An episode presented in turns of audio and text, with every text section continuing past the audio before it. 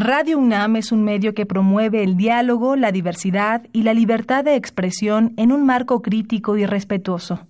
Los comentarios expresados a lo largo de su programación reflejan la opinión de quien los emite, mas no de la radiodifusora.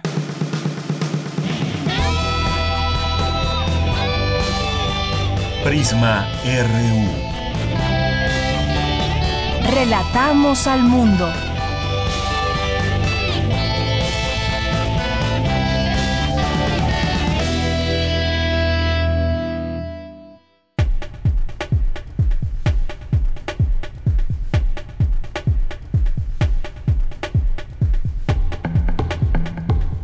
¿Qué tal auditorio de Prisma RU que nos sintonizan el día de hoy por el 96.1 de FM y por la página de internet www.radiounam.unam.mx?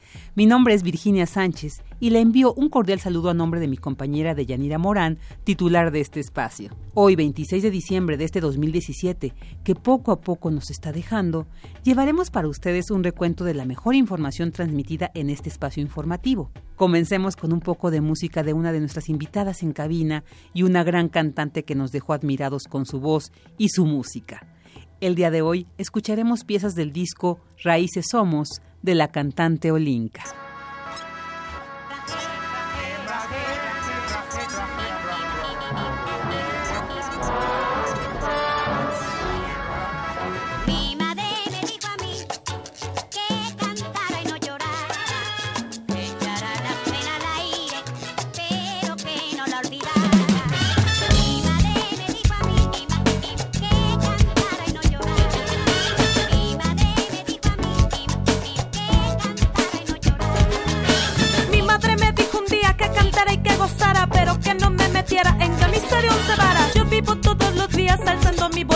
Y hay quien dice niña para que de músico y artista no repara tu destino. No me importa lo que digan, no busquen tres pies al gato. Yo ya me curé de espanto, voy tejiendo mis ideas, buscando siempre lo que amo y yo gozo, gozo la vida y hasta la muerte. Que me encuentre bailando y gozando, que me encuentre bailando y gozando, que me encuentre bailando y gozando, que me encuentre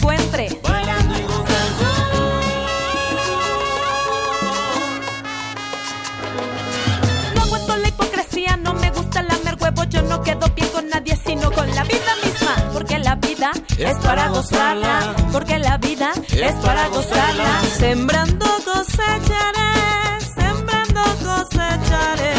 La vida es para gozarla. Cosechando sueños, la vida es para gozarla. Sembrando el amor, la vida es para gozarla. Cosechando la alegría, la vida es para gozarla. Desechando la agonía. Mi madre me dijo a mí que cantara y que gozara. Mi madre me dijo a mí que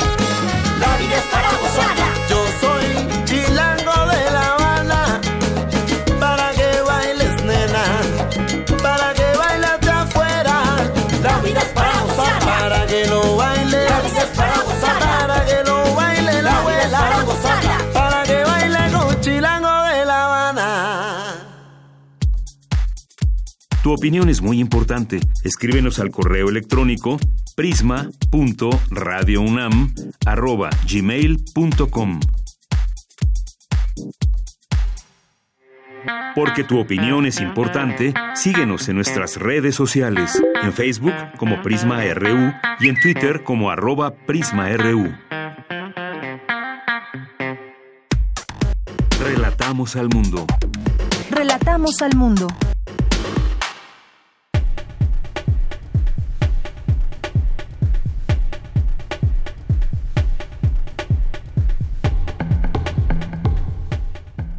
Acabamos de escuchar La vida es para gozarla de Olinka y que forma parte de su más reciente material Raíces Somos.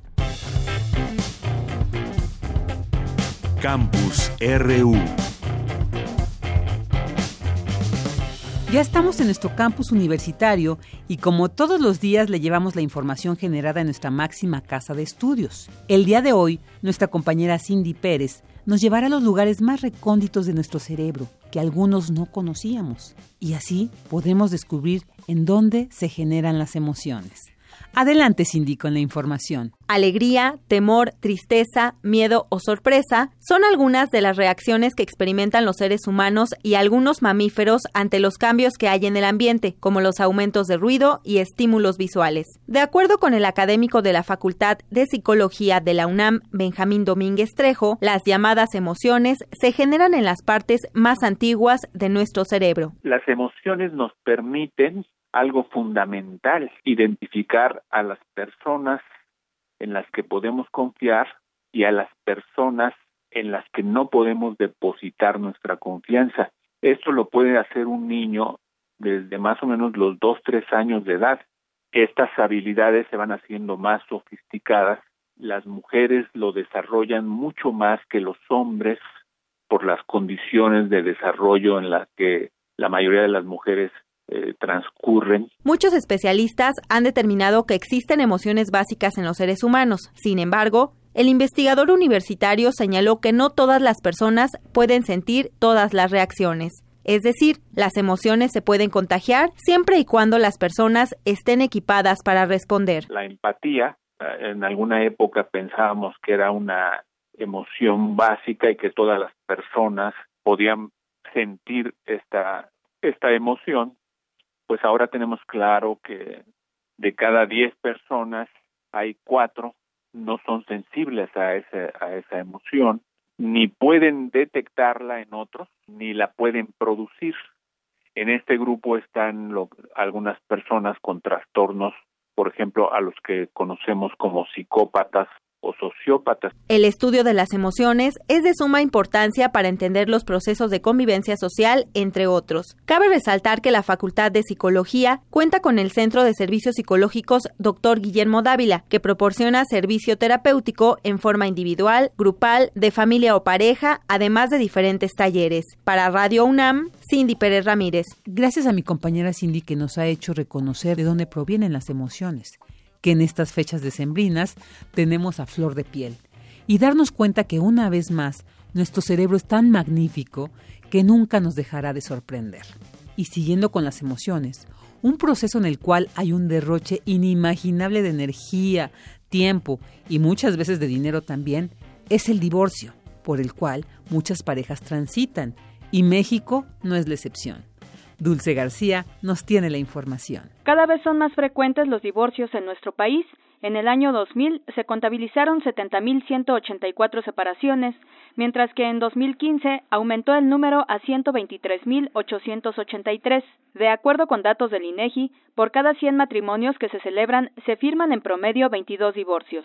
Una de las razones es que se está presentando un choque de mentalidad entre lo que antes significaba ser una buena mujer y lo que es ahora. La doctora Kenia Sánchez Cepeda, académica de la Escuela Nacional de Trabajo Social, considera que existe un concepto equivocado de la ideología de género. En la promoción y difusión de los derechos de las mujeres y de esta idea o de esta agenda sobre cómo caminar en, equidad, hay, hay también otros temas importantes que hablar sobre paternidad responsable, sobre las nuevas masculinidades, sobre la redistribución de tareas y de responsabilidades familiares y que eso efectivamente a nivel de la dimensión familiar ha causado eh, por esta mala información también que se ha difundido en medios y en voces, en discursos públicos, pues ha causado yo creo que confusión en las parejas. Otra de las razones que se dan es la validación del divorcio express en 2008, y es que antes se tenían que comprobar múltiples causas para que el juez aprobara el divorcio, tales como infidelidad, violencia, impotencia, maltrato o problemas de alcoholismo.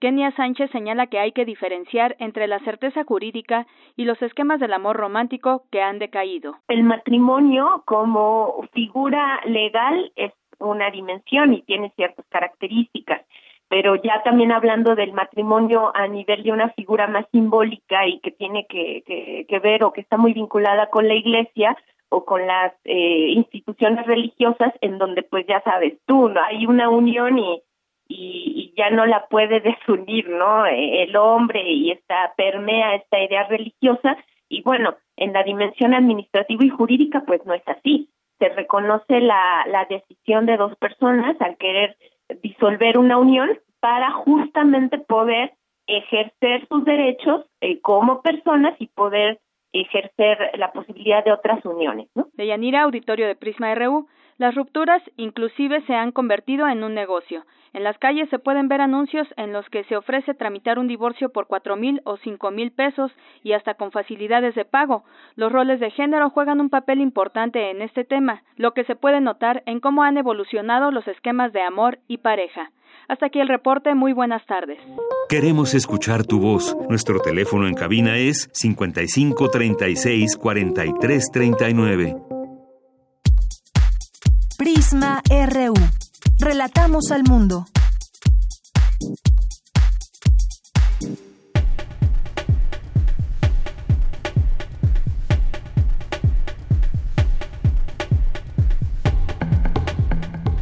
Fue un año cargado de mucha información. Había muchos panoramas por analizar y opiniones discrepantes en diversos temas que Prisma RU intentó resaltar para que usted estuviera bien informado. Un caso que fue retomado en el programa siendo más precisos el 7 de abril, fue el de Mexicana de Aviación, que después de varios años de inactividad y lucha por parte de sus trabajadores, se daban a conocer buenas noticias. En entrevista, el licenciado Joaquín Ortega Esquivel, abogado de los trabajadores de esa aerolínea desaparecida, habló acerca del pago de salarios caídos a extrabajadores de la compañía. Y bueno, pues continuamos ahora con la información de mi compañero Abraham Menchaca. Por fin, después de varios años, se les hará justicia a los trabajadores de la desaparecida mexicana de aviación, quienes podrán recuperar un poco de lo mucho que perdieron. Cuéntanos, Abraham, buenas tardes. Así es, Deyanira, buenas tardes. A dos años de que Mexicana de Aviación fue declarada en quiebra y a casi siete años de que suspendió operaciones, los 7.400 extrabajadores recibirán los pagos que se les deben. Un juez federal determinó el reparto de 138 millones de pesos para los empleados de Mexicana y 21.6 millones de pesos adicionales para los trabajadores de sus dos filiales, Aerovías Caribe, mejor conocida como CLIC, y Mexicana Link. Para el doctor Román Moreno Soto, académico de la Facultad de Estudios Superiores Aragón, la resolución es suficiente para atender las demandas de los trabajadores. Esos recursos deben destinar eh, por conducto de un fideicomiso al apoyo económico de los casi 8.000 trabajadores y 600 jubilados de las cuatro empresas de Grupo Mexicana. En particular hay que poner eh, especial atención en, los activos que tenían que ver con la unidad de mantenimiento no incluidos en la declaratoria de, de, quiebra. Lo que no se declaró en quiebra es el taller de mantenimiento de Mexicana, el conocido como MRO, y eso es justamente lo que los trabajadores del sindicato de sobrecargos exigen, que esos activos sean los que se que tienen que colocar para que entonces se puedan recuperar eh, y se les pueda pagar a, todos los trabajadores una cantidad que ellos han reclamado durante todo este periodo de tiempo, ya que eh, con los activos que se colocaron solamente en el concurso mercantil y que se declararon en, quiebra, apenas si cubren el 48% de la deuda total. En tribunales, el caso mexicana comenzó el 2 de agosto de 2010, cuando el apoderado y secretario del Consejo de Administración de la compañía aérea solicitaron la declaración de concurso mercantil debido a la insolvencia financiera de la empresa. De la información que tengo. Buenas tardes. Gracias, Abraham. Muy buenas tardes. Pues sí, efectivamente es una buena noticia, tal vez podríamos decirlo de manera parcial para los trabajadores, que pues bueno, dista mucho de lo que ellos peleaban para cada uno de los trabajadores, dependiendo su antigüedad porque pues algunos acababan de entrar, otros ya llevaban largo camino recorrido como trabajadores ahí en esta aerolínea. Y bueno, pues fueron siete años de haber dejado de operar y más de seis mil trabajadores de Mexicana de Aviación que todos en total serán 138 millones de pesos, lo que se cobrará entre todos y que autorizó ya eh, se repartan el juez primero de distrito en materia civil en la Ciudad de México, Nicolás Ruiz Palma. Y además, bueno, pues los empleados de dos filiales más de esta compañía de aviación, Inter y Aerovías Caribe, eh, podrán cobrar parte de los 20 millones 612 mil 917 pesos que también fueron autorizados. Y bueno, vamos a platicar, ya tengo en la línea telefónica al licenciado Joaquín Ortega Esquivel, abogado de los trabajadores de Mexicana de Aviación. ¿Qué tal, licenciado? Buenas tardes. Muy buenas tardes a usted y a su auditorio. Me da mucho gusto saludarlo. Igual a nosotros, pues cuéntenos acerca de lo que se pagará a los extrabajadores de Mexicana. Se habla de que no es el total de lo que deberían de recibir, pero sin duda esto se puede ver desde fuera. Ya usted me dirá como una victoria para los trabajadores. Mire, es, es en realidad cualquier dinero que se les pague es una victoria para ellos, pero en realidad es el cumplimiento de una sentencia que se dictó en diciembre de 2010 que es la sentencia de reconocimiento, eh, graduación y prelación de créditos. En esa sentencia no solamente se le reconoció a los trabajadores de Mexicana, sino a todos los acreedores que se presentaron con adeudos vencidos anteriores al concurso mercantil. Ese adeudo con el que se presentaron los sindicatos ante el juzgado eh, del concurso mercantil se refiere a la diferencia entre los salarios que se pagaron a los trabajadores durante los meses de agosto a noviembre de 2010 y lo que debió pagárseles, porque dada la situación de la compañía se hizo un tope salarial de 10 mil pesos y entonces la diferencia entre 10 mil y lo que ganara cada trabajador es lo que se les va a pagar por esos cuatro meses. Es una cantidad muy pequeña porque además equivale solo al 40% de esa suma. Es decir, eh, estamos hablando de aproximadamente mes y medio de salario de lo que se les va a pagar a los compañeros. Sin embargo, bueno, alguna cantidad que se les pague en la situación en la que se encuentran, pues es importante. Aquí lo que nos gustaría resaltar es que el adeudo que reconoce el síndico con los trabajadores supera los 12 mil millones de pesos. Así es, supera los 12 mil millones. millones de pesos. Y una enorme cantidad, esto es pues una mínima parte solamente. exactamente, pero la compañía tiene con qué pagar. La compañía tiene con qué pagar porque es titular de más de 2.400 espacios horarios de aterrizaje y despegue en aeropuertos de México, de los Estados Unidos fundamentalmente, porque son los eh, espacios de aterrizaje y despegue que se llaman slots en la jerga aeronáutica, que se han conservado bajo la titularidad de Mexicana porque inmediatamente después de que Mexicana dejó de volar, no, no se suspendió el pago. Otras aerolíneas entraron a pagar servicios aeroportuarios aquí y en Estados Unidos. La titularidad sigue siendo de Mexicana. Y le platico, eh, hace dos meses en el aeropuerto de Heathrow se vendieron, eh, British Airways le mandó, le vendió a, Air France dos, dos, dos espacios horarios de aterrizaje y despegue en 74 millones de dólares. Hace tres años, en el aeropuerto de, en los aeropuertos de La Guardia y John F. Kennedy, American Airlines, obligada por el juez de su quiebra mercantil en Chicago, le vendió a Virgin Air, creo que fue esa empresa, 34 slots en 420 millones de dólares. Es decir, que eh, Mexicana sí tiene para pagar. Es decir, Mexicana a través de estas filiales tendría dinero para pagar lo que realmente debe pagarse por ley a los trabajadores. Exactamente. Nuestro problema es que la Secretaría de Comunicaciones y Transportes no reconoce estos bienes como objetos de comercio. No obstante que la Ley de Aviación Civil establece claramente en su artículo 15 que es causa de cancelación de la concesión vender, rentar, enajenar, este, eh, hipotecar eh, este, los, los, este, los, derechos derivados de una concesión, como son estas rutas y slots, sin la autorización de la Secretaría. Quiere decir que basta la autorización de la Secretaría para que se puedan comercializar y, como le digo, tienen un valor enorme con lo que sí se podría no solo pagar a los trabajadores, sino quizás hasta se podría armar otra aerolínea. Así es. Bueno, pues esto ha tenido pues ya varios años en lo que sea, en los que conocemos de este conflicto.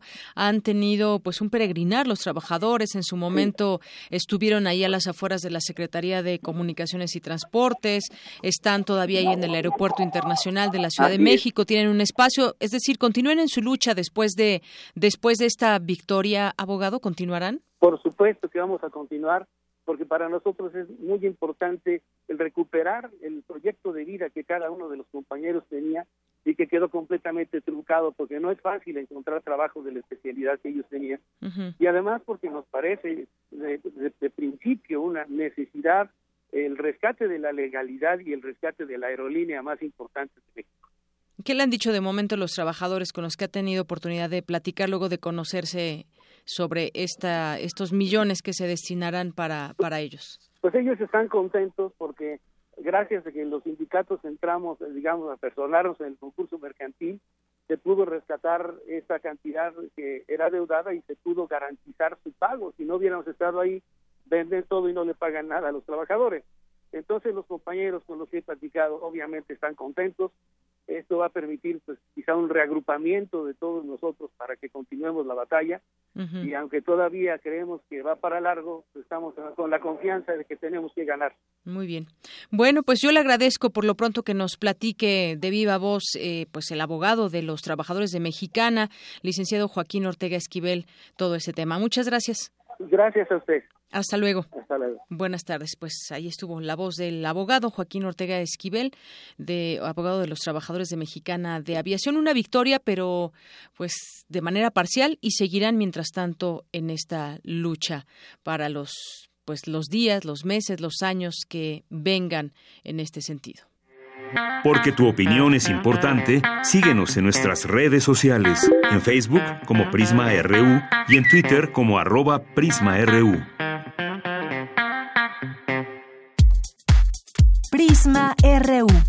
Relatamos al mundo.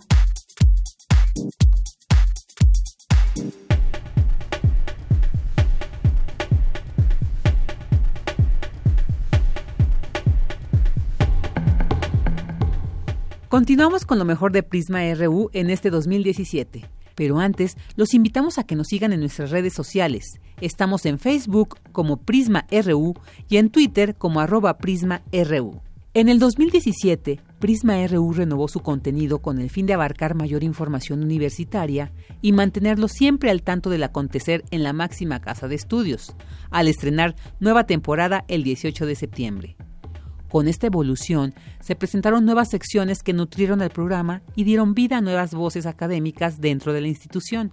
Por los caminos del Puma, sección a cargo de mi compañera Cristina Godínez, se planificó con el fin de extender la participación de la universidad en sus distintos campus fuera de la Ciudad de México y dar a conocer el trabajo de los investigadores, académicos y alumnos que realizan sus actividades en los diversos institutos dentro de la República Mexicana. El día de hoy nuestra compañera Cristina nos dará un recorrido por el Instituto de Investigaciones en Ecosistemas y Sustentabilidad de la UNAM, que se ubica en Morelia, Michoacán.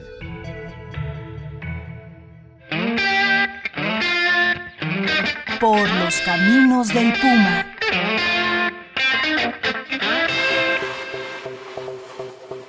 En nuestro recorrido por los campus, sedes y unidades de la UNAM que se ubican fuera de la zona metropolitana de la Ciudad de México, nos fuimos a la región occidente del país, en concreto a la ciudad de Morelia.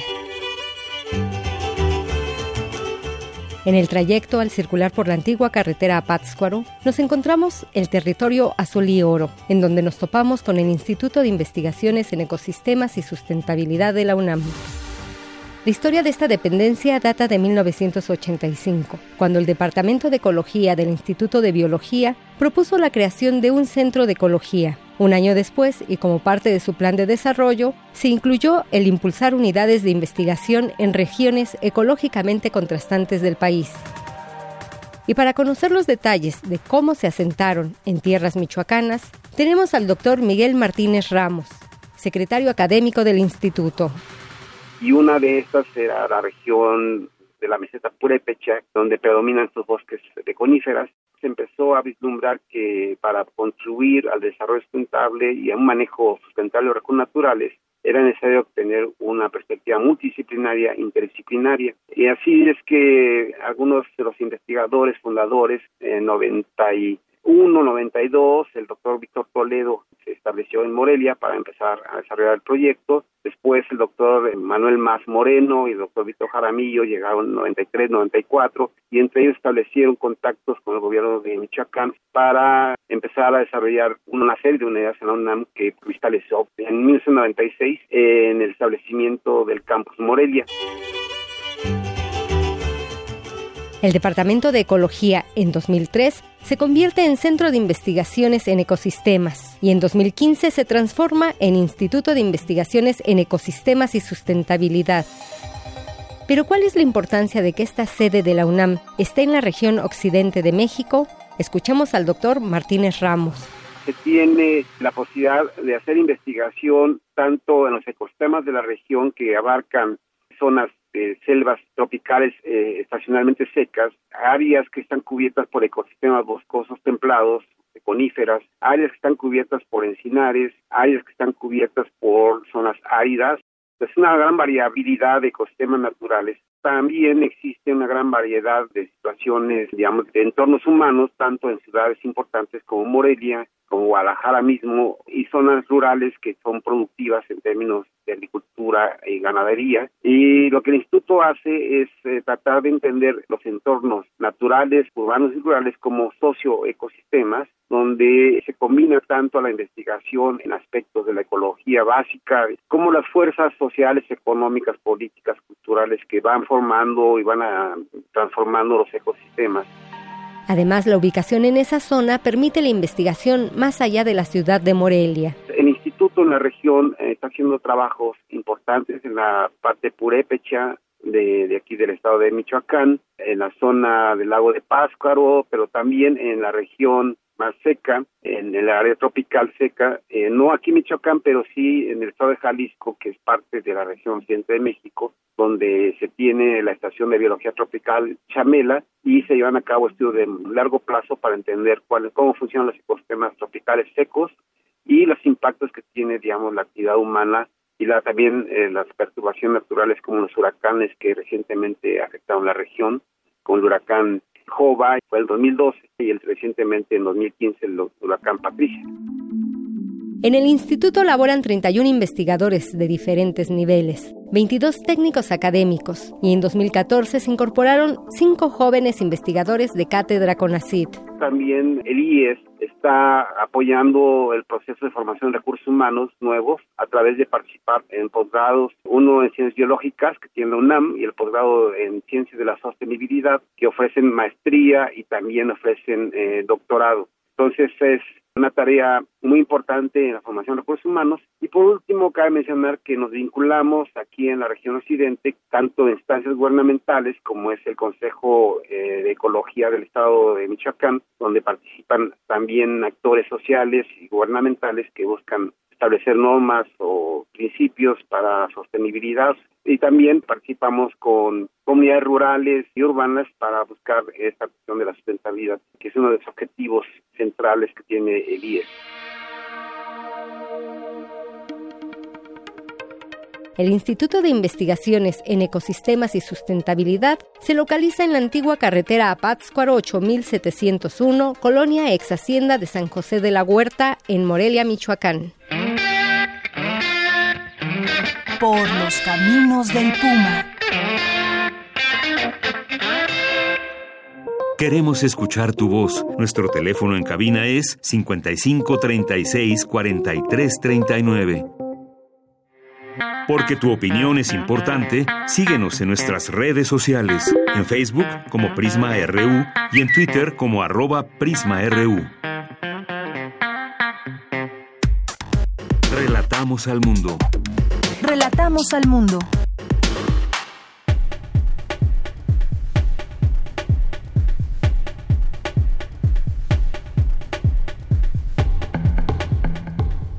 Ahora estamos en la sección de cultura a cargo de mi compañera Tamara Quirós, quien hizo una selección de sus mejores entrevistas de este año que nos deja. En julio, el periodista Martín Moreno nos hizo cuestionarnos qué razones llevan a un hombre a matar a sus tres hijos.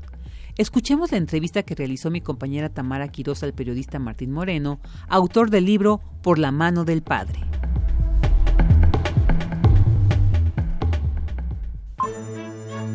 Arte y cultura.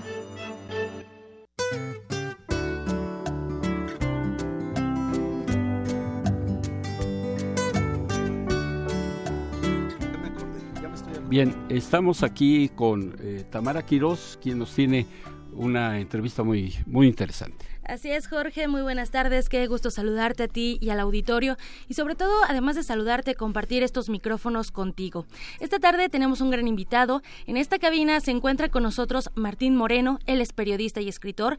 Se ha desempeñado como reportero en los diarios La Prensa, Ovaciones y El Universal. También fue conductor radiofónico en Radio 13 y en Reporte 98.5. Además, es autor de las columnas Red Pública en el diario digital Sin embargo y Archivos del Poder en Excelsior. Entre sus publicaciones destacan los libros de investigación periodística El caso Wallace, Paulette, Lo que no se dijo, Abuso del poder en México, Los demonios del sindicalismo mexicano y Por la mano del padre, del cual hablaremos esta tarde. Martín, bienvenido y gracias por visitarnos. Hola Tamara, gracias a ti por la invitación. Un saludo a todo el auditorio. De esta cabina hoy eh, nos vamos a transportar a otra parte. Nos vamos al Estado de México, al municipio Nezahualcóyotl. Es jueves, jueves 23 de noviembre de 2006, un día nublado, un día gris, un día lluvioso y frío, además. Estamos en un departamento de la colonia Evolución. Los muebles se encuentran desordenados, hay ropa regada por todos lados, todo está en silencio. Un padre contempla a sus tres hijos, Kevin, Christopher y Romina, acostados los tres, descansando.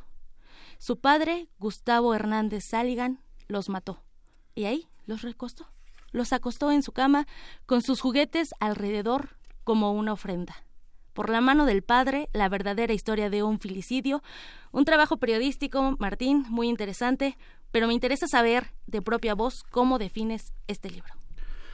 Es un libro perturbador, Tamara Auditorio, es un libro duro, es un, libro de la vida real, no tiene una pizca de ficción, no era necesario, cuando hay una historia tan dura, tan, tan sólida, no es necesario inventar nada ni agregar algo de tu imaginación.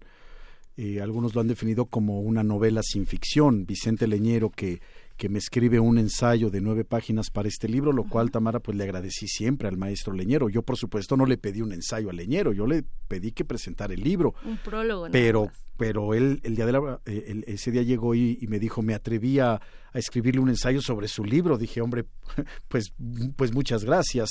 Entonces, eh, él, él lo define así, como una novela sin ficción. Y es un caso que ojalá nunca hubiera escrito, Tamara, porque eso hubiera eh, contemplado que estos tres pequeños, a, los cuales no conocí en vida, pero que conocí profundamente con este trabajo, por sus escritos, por lo que me contaban de ellos sus amigos, eh, su propia madre que vive todavía, eh, quienes los conocieron, pues no lo hubiera escrito ojalá porque eso implicaría que ellos estuvieran vivos. Es un libro que en el cual yo me propuse hacerlo en blanco y negro, no prejuiciar, no crucificar a Gustavo. En la prisión le dije, yo no te vengo a juzgar, el que te va a juzgar está allá enfrente, que es el juez. Yo vengo a escribir tu historia contigo o sin ti, yo prefiero que sea contigo, claro. pero lo vamos a hacer de, de, una u otra forma. Yo vengo a escribir tu historia porque desde el momento en que yo conocí esta historia en una nota de la prensa mexicana, literalmente del periódico La Prensa, eh, yo no daba crédito, Tamara.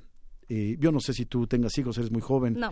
Yo, yo, yo, yo tengo eh, tres hijos. Sí. Eh, quienes nos están escuchando seguramente tendrán hijos. Yo no concebía, no quería creer, me resistía a creer que un hombre hubiera matado con sus manos a sus hijos.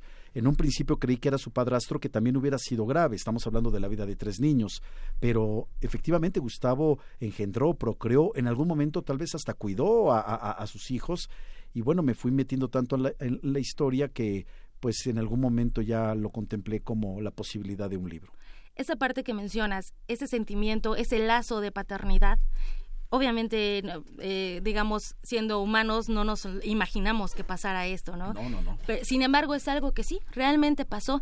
En este libro nos, nos transportas a un lugar árido, un lugar donde los vecinos se conocen, eh, en esa bordo, describes muy bien eh, toda esta, esta atmósfera de un municipio del Estado de México. Además, ya bien lo mencionas, eh, nos eh, Vicente Leñero te regala un ensayo de su propia pluma. Sí, sí, sí. ¿Cómo, ¿Cómo te encuentras con los entrevistados? ¿En qué momento, eh, Martín, cómo pasó esta, estas entrevistas en el ámbito periodístico y en el ámbito personal?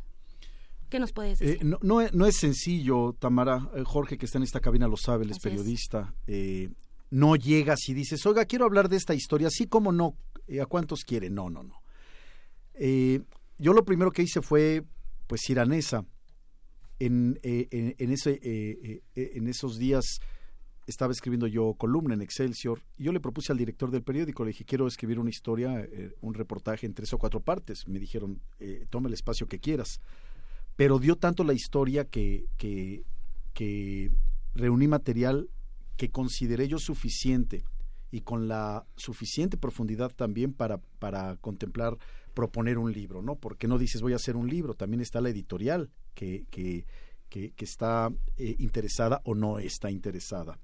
Entonces, bueno, lo primero era, ir a, a, conocer a la madre que estuvo a punto de morir. Ella fue atacada también por Gustavo, pero no murió, se defendió afortunadamente para ella muy bien, aunque desafortunadamente ya, ya había matado Gustavo a, sus hijos, a los hijos de ambos se, se mostró reticente Mónica, lo cual comprendo perfectamente.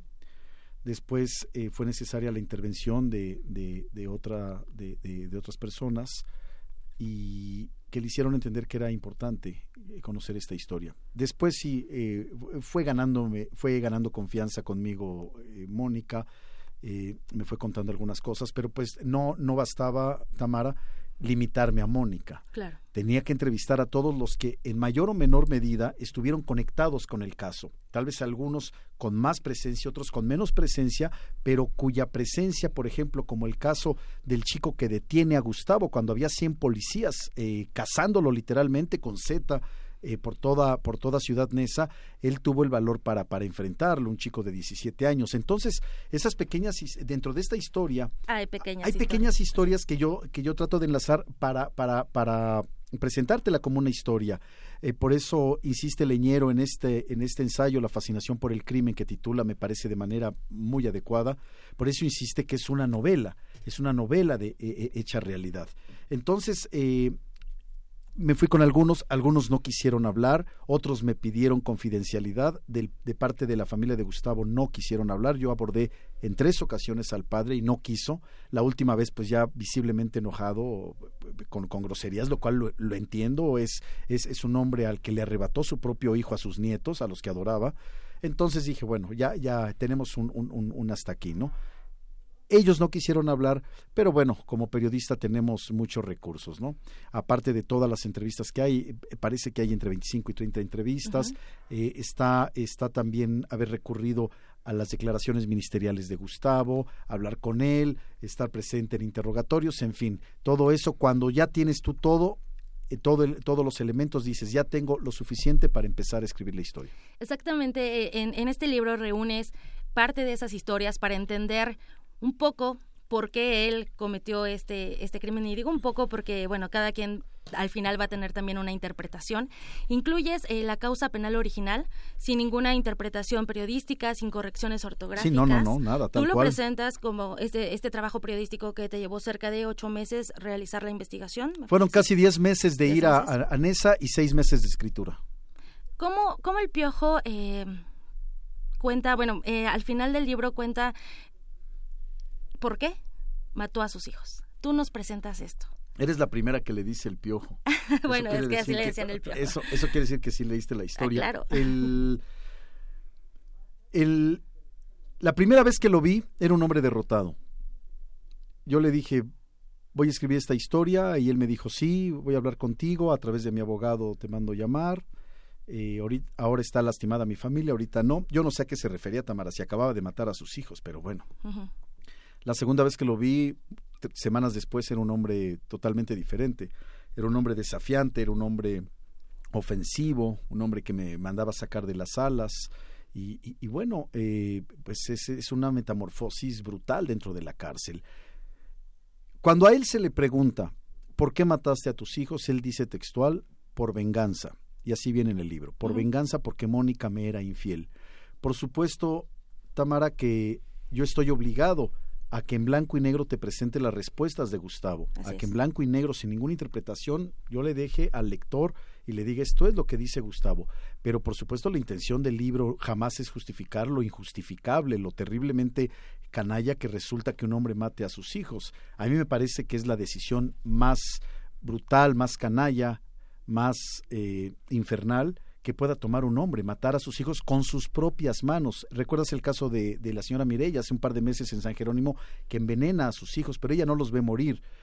Terrible, brutal, por supuesto, pero este hombre ve cuando están muriendo sus hijos, y los, los estrangula, se, ayuda de una bufanda, en fin, eh, va a tomar una cerveza, regresa, mata a otro y hace lo mismo. Entonces, eh, él, él dice eso, los maté por venganza y tal cual me apego a su declaración y esa declaración es la que nos plasmas en este libro. Sí, sí, sí, por venganza, porque el Mónica me era infiel.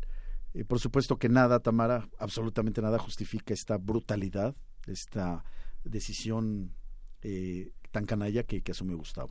Muy bien. Don Jorge, tenemos que hacer una pausa. Vamos a hacer una pausa, pero regresamos con Martín. porque no vamos a regresar contigo. Este, ya estamos muy interesados en esto. Jorge Auditorio, estamos de vuelta. Conversamos con Martín Moreno, periodista y autor de Por la mano del hombre. Martín, del padre. Del padre. Por la mano es un del padre. Por supuesto. Sí. Martín, muy interesante esta conversación que estamos teniendo contigo. Me surge una duda. ¿Volviste a tener algún contacto con los entrevistados? ¿Con Mónica, con no, Gustavo? Poco después que se entrega este libro, que, que lo cierro y que lo dejo reposar, por así decirlo, Tamara, eh, sí seguí, seguí la línea de, de dedicarme a otras historias. No puedes estar enganchada en la propia dinámica periodística, te lleva a otras historias. He escrito siete libros y, y, bueno, de diferentes temas, ¿no? Aunque sí unido siempre por la, por la impunidad, por el abuso de poder. Uno de mis libros se llama así, Abuso, del Poder en México. Entonces, no, te voy a, te voy a, a, comentar algo y es la primera vez que lo voy a comentar en las entrevistas que, que, que he dado porque apenas me enteré hace unas horas. ¿Sabes qué hizo Gustavo en la cárcel? Se casó. Se casó. Y es muy feliz. Después de vivir en unión libre con Mónica. Sí, no, después de matar a sus mata hijos. a sus hijos. Él, él recibió una sentencia de 175 años, casi 200 años que en el Estado de México la más alta es 75 años. Es decir, Gustavo nunca va a salir de la cárcel. Así es. Aunque cometió muy joven los asesinatos a los 26, pues nunca va a salir de la cárcel. Pero me enteré que se casó y que pues, vive bien. Es decir, hay cosas, Tamara, que todavía el ser humano no estamos diseñados para entender. ¿Tú te casarías con Gustavo? No, sabiendo su historia, no. A lo mejor si no la sé, no, bueno, pero es muy difícil que no la sepa alguien que se va a casar, ¿no? Alguien que le diga, oye, ¿sabes quién es él? Digo, no lo conoció en la calle, no lo conoció en un club de parejas, eh, supongo que lo conoce en la cárcel o lo conocía desde antes y sabía lo que había hecho.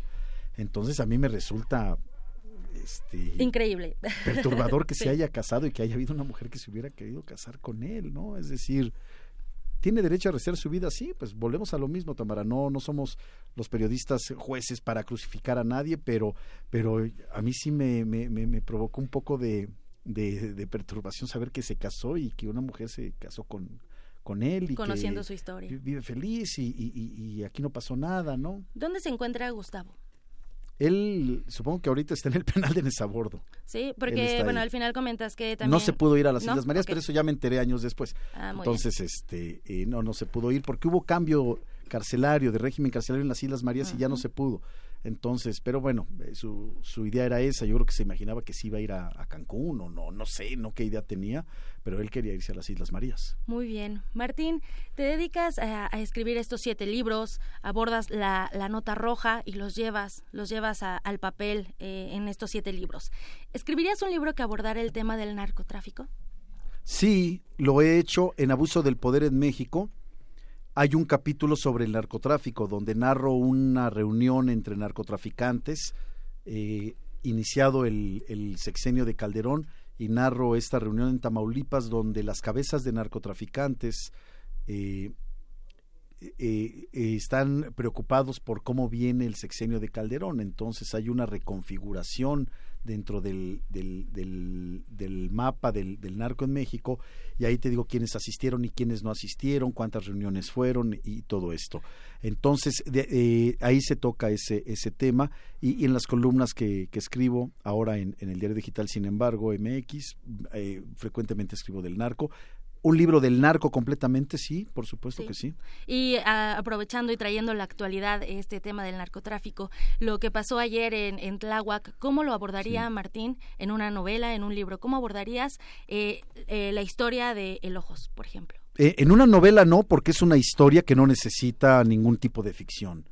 La Ciudad de México, quienes la conocemos y quienes hemos conocido cómo, cómo, cómo se ha ido infiltrando el, el crimen organizado, la Ciudad de México es asiento ya del crimen organizado. Hace rato escuchaba una entrevista de, Miguel Ángel Mancera que le decían eh, es, es, es, es, el crimen organizado lo que, lo que estalló ayer en, en, en Tláhuac.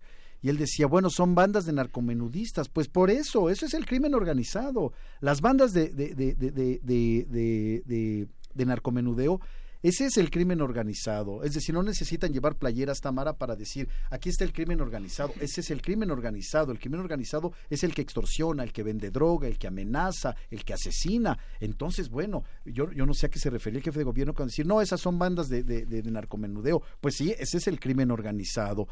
Eh, con, con, con, con este personaje, el Ojos, no sé si, si porque está de moda tendríamos que escribir algo de él. Yo creo que va a pasar muy pronto porque pues ya lo dijo el Mayo Zambada en la entrevista que le dio a Julio Scherer algún día, ¿no? podemos caer el Chapo, yo, pero mañana hay otro eh, por encima de nosotros. Pero lo que nos debe llamar profundamente sí es eh, todo este poder delincuencial que tenía este, este hombre Lojos. En, en el narco no cuentan los nombres, cuentan los apodos. El Chapo, el Mayo, Doneto, en fin. Entonces, eh, lo que nos debe llamar profundamente la atención es eso, hasta dónde se ha infiltrado el crimen organizado en la Ciudad de México. Mancera se va en 14 meses, pero nosotros nos quedamos, Tamara. Nosotros nos quedamos. Los que nos escuchan nos quedamos. ¿Y cuánta gente vive en Tláhuac? ¿Cuánta gente vive en Iztapalapa, donde todavía tiene influencia este hombre? Así es. Eh, a él lo van a suplir en, en un par de semanas, ¿eh? No, no, no, no pasa nada. Entonces, ese es el gran problema. Así es, Martín.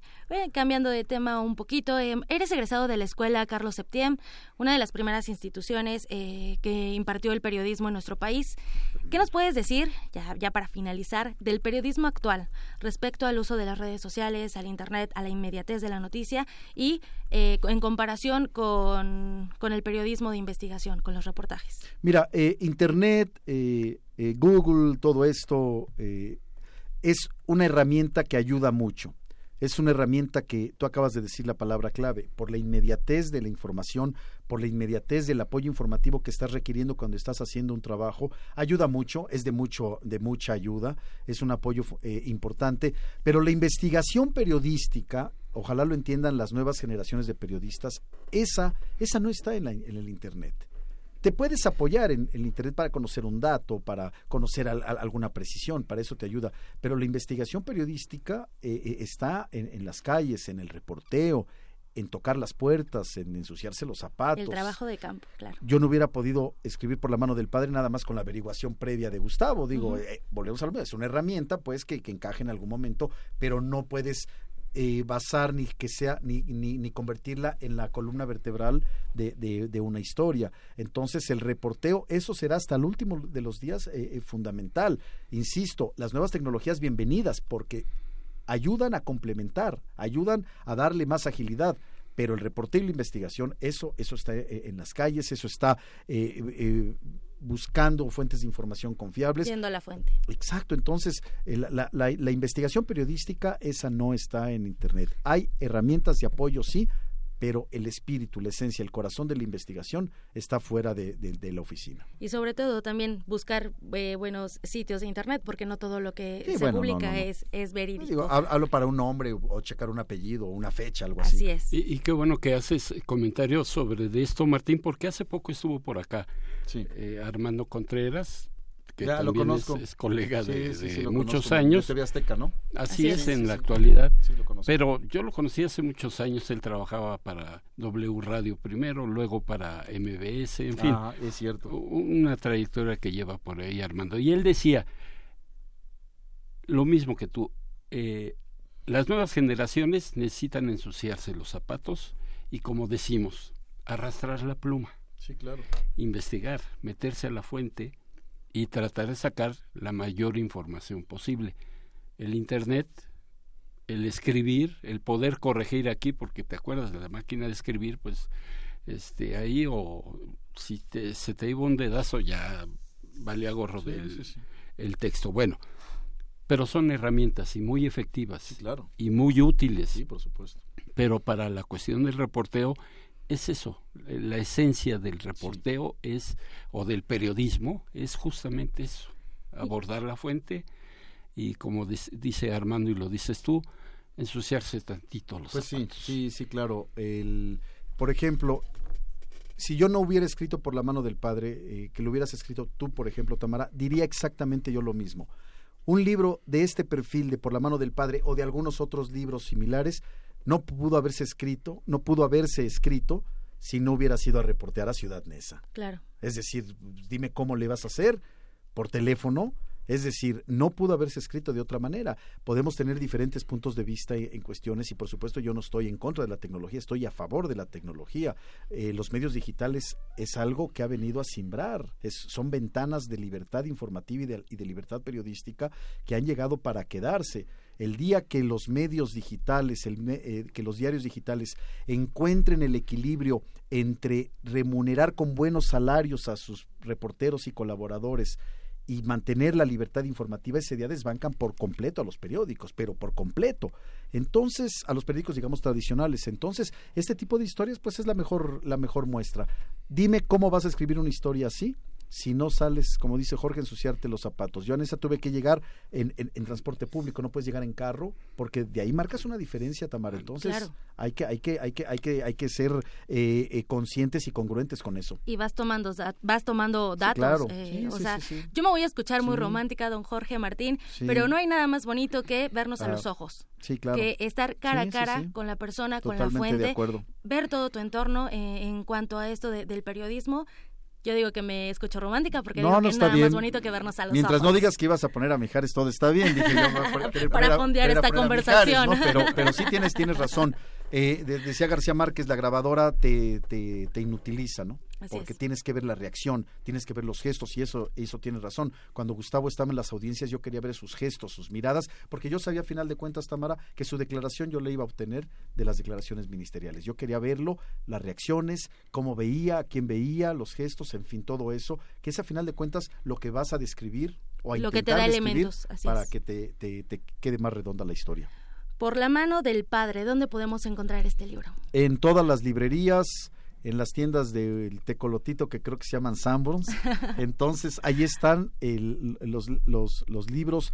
Eh, un, un, un, hablando de, portales, un portal de mucho prestigio como es Expansión CNN, Lo, lo, ha ubicado como los ocho libros que se deben de leer en, en, en, este verano. Eh, la fuente es Expansión CNN, ahí está públicamente, lo hago, lo hago partícipe porque ellos eh, remarcan mucho y me parece que es una visión muy acertada la, la, la, importancia de que los periodistas no soltemos este tipo de historias, la importancia de que los periodistas no soltemos este tipo de investigaciones. Eh, el libro que antecede por la mano del padre se llama El derrumbe, que es un análisis sobre el gobierno de Peña Nieto, pero es un libro totalmente diferente. Alguien me dijo, hasta aparecen dos autores diferentes. Entonces, es, es, es importante que no perdamos estas historias. Son reportajes de largo aliento que sí, eh, implican invertir tiempo e invertir recursos. Ojalá los medios también, que son parte importante, no pierdan esta, este, este camino del reportaje de largo aliento. Y como lo comentábamos fuera del aire, Martín, es una lectura ligera. Bueno, eso lo dices tú, me, me, Yo lo digo me, quedo con eso. De verdad lo recomiendo. Martín Moreno, muchísimas gracias, por acompañarnos esta tarde. Gracias. Jorge, por la mano del Padre. Gracias, lo Tamara. Vamos a leer, lo vamos a leer. Gracias, Jorge. Prometido, Martín. Gracias. Prisma RU. Relatamos al mundo.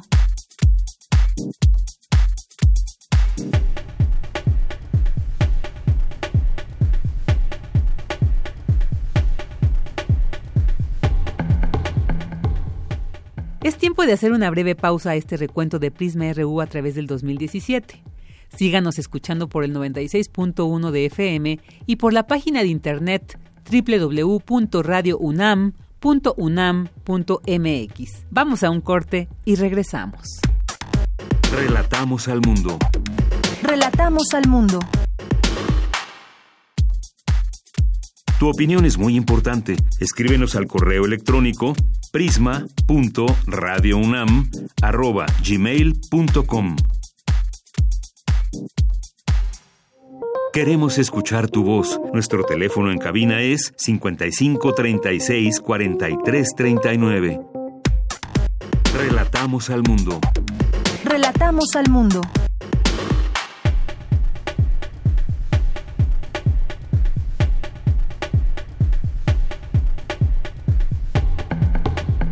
Ya estamos de regreso en Prisma RU y mandamos un saludo a todos nuestros radioescuchas que nos sintonizan a través del 96.1 de su FM y nos comparten un momento de su día para acompañarlos en esta segunda hora de Prisma RU.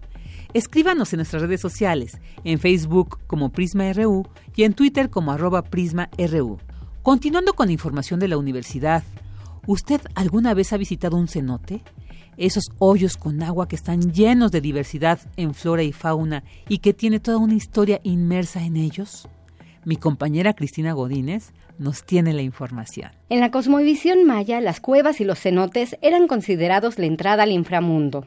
Su interior era visto como el lugar de origen o el útero materno, así como el espacio donde moran los muertos. El doctor Roberto Romero Sandoval, investigador del Centro de Estudios Mayas del Instituto de Investigaciones Filológicas de la UNAM, explica por qué estas maravillas naturales ocuparon un lugar importante en la cultura maya. Fueron considerados como umbrales hacia el inframundo maya, que a diferencia del infierno cristiano, que es un lugar de tormentos, en el inframundo maya es donde se genera la vida. Es un lugar de muerte, pero también donde surgen los manantiales, donde se guardan las semillas que darán nueva vida. Es un lugar donde se atesoran los minerales, los vegetales. De hecho, hay un choque cultural a la llegada de los españoles porque los frailes les decían a los indígenas que se acogieran a la nueva fe. De lo contrario, irían al infierno, ¿no? Y los indígenas decían, pues claro, para allá es para donde vamos a ir porque para ellos es un lugar deleitable. Es muy diferente a la concepción occidental. Romero Sandoval fue coordinador del libro Cuevas y cenotes mayas, una mirada multidisciplinaria. A continuación nos detalla cómo la concepción del inframundo se transformó a través del tiempo. En el pensamiento mesoamericano está muy bien definido que hay dos etapas, uno de secas y uno de lluvias, uno donde eh, la vida se genera del interior de la tierra, por eso le dan papel tan importante al, al inframundo maya. Y bueno, las cuevas y los cenotes son justo sus entradas. Poco a poco va ganando la idea del infierno, ahora sí que eh, el inframundo maya se va llenando de, de fuego, que eh, es una característica principal que tiene el infierno, pero creo que ambas concepciones van de la mano. En la actualidad, los cenotes y las cuevas siguen ocupando un lugar fundamental en la cultura mexicana y el misticismo, ya que diferentes sectores de la población consideran que son zonas donde transita energía sagrada, particularmente la relacionada con la muerte. Comenta el doctor Romero Sandoval. Este es mi reporte. Buenas tardes. Gracias a mi compañera Cristina por tan interesante información. Ahora vayamos a otros temas. La inseguridad, la violencia y los homicidios han ido al alza en este 2017, llegando a números rojos. Pero no son los únicos temas en donde debemos poner atención, pues en la UNAM analizan la trata de personas y los especialistas advierten que México se encuentra entre los 25 países que más incidencia tienen. Es mi compañero Abraham Menchaca con los detalles. Así es, ¿qué tal? Buenas tardes. al participar en el seminario internacional La trata de personas en contexto de movilidad humana, esto en la Facultad de Ciencias Políticas y Sociales, el presidente de la Comisión Nacional de los Derechos Humanos, Luis Raúl González Pérez, reveló que México se encuentra entre los países con más víctimas de trata de personas.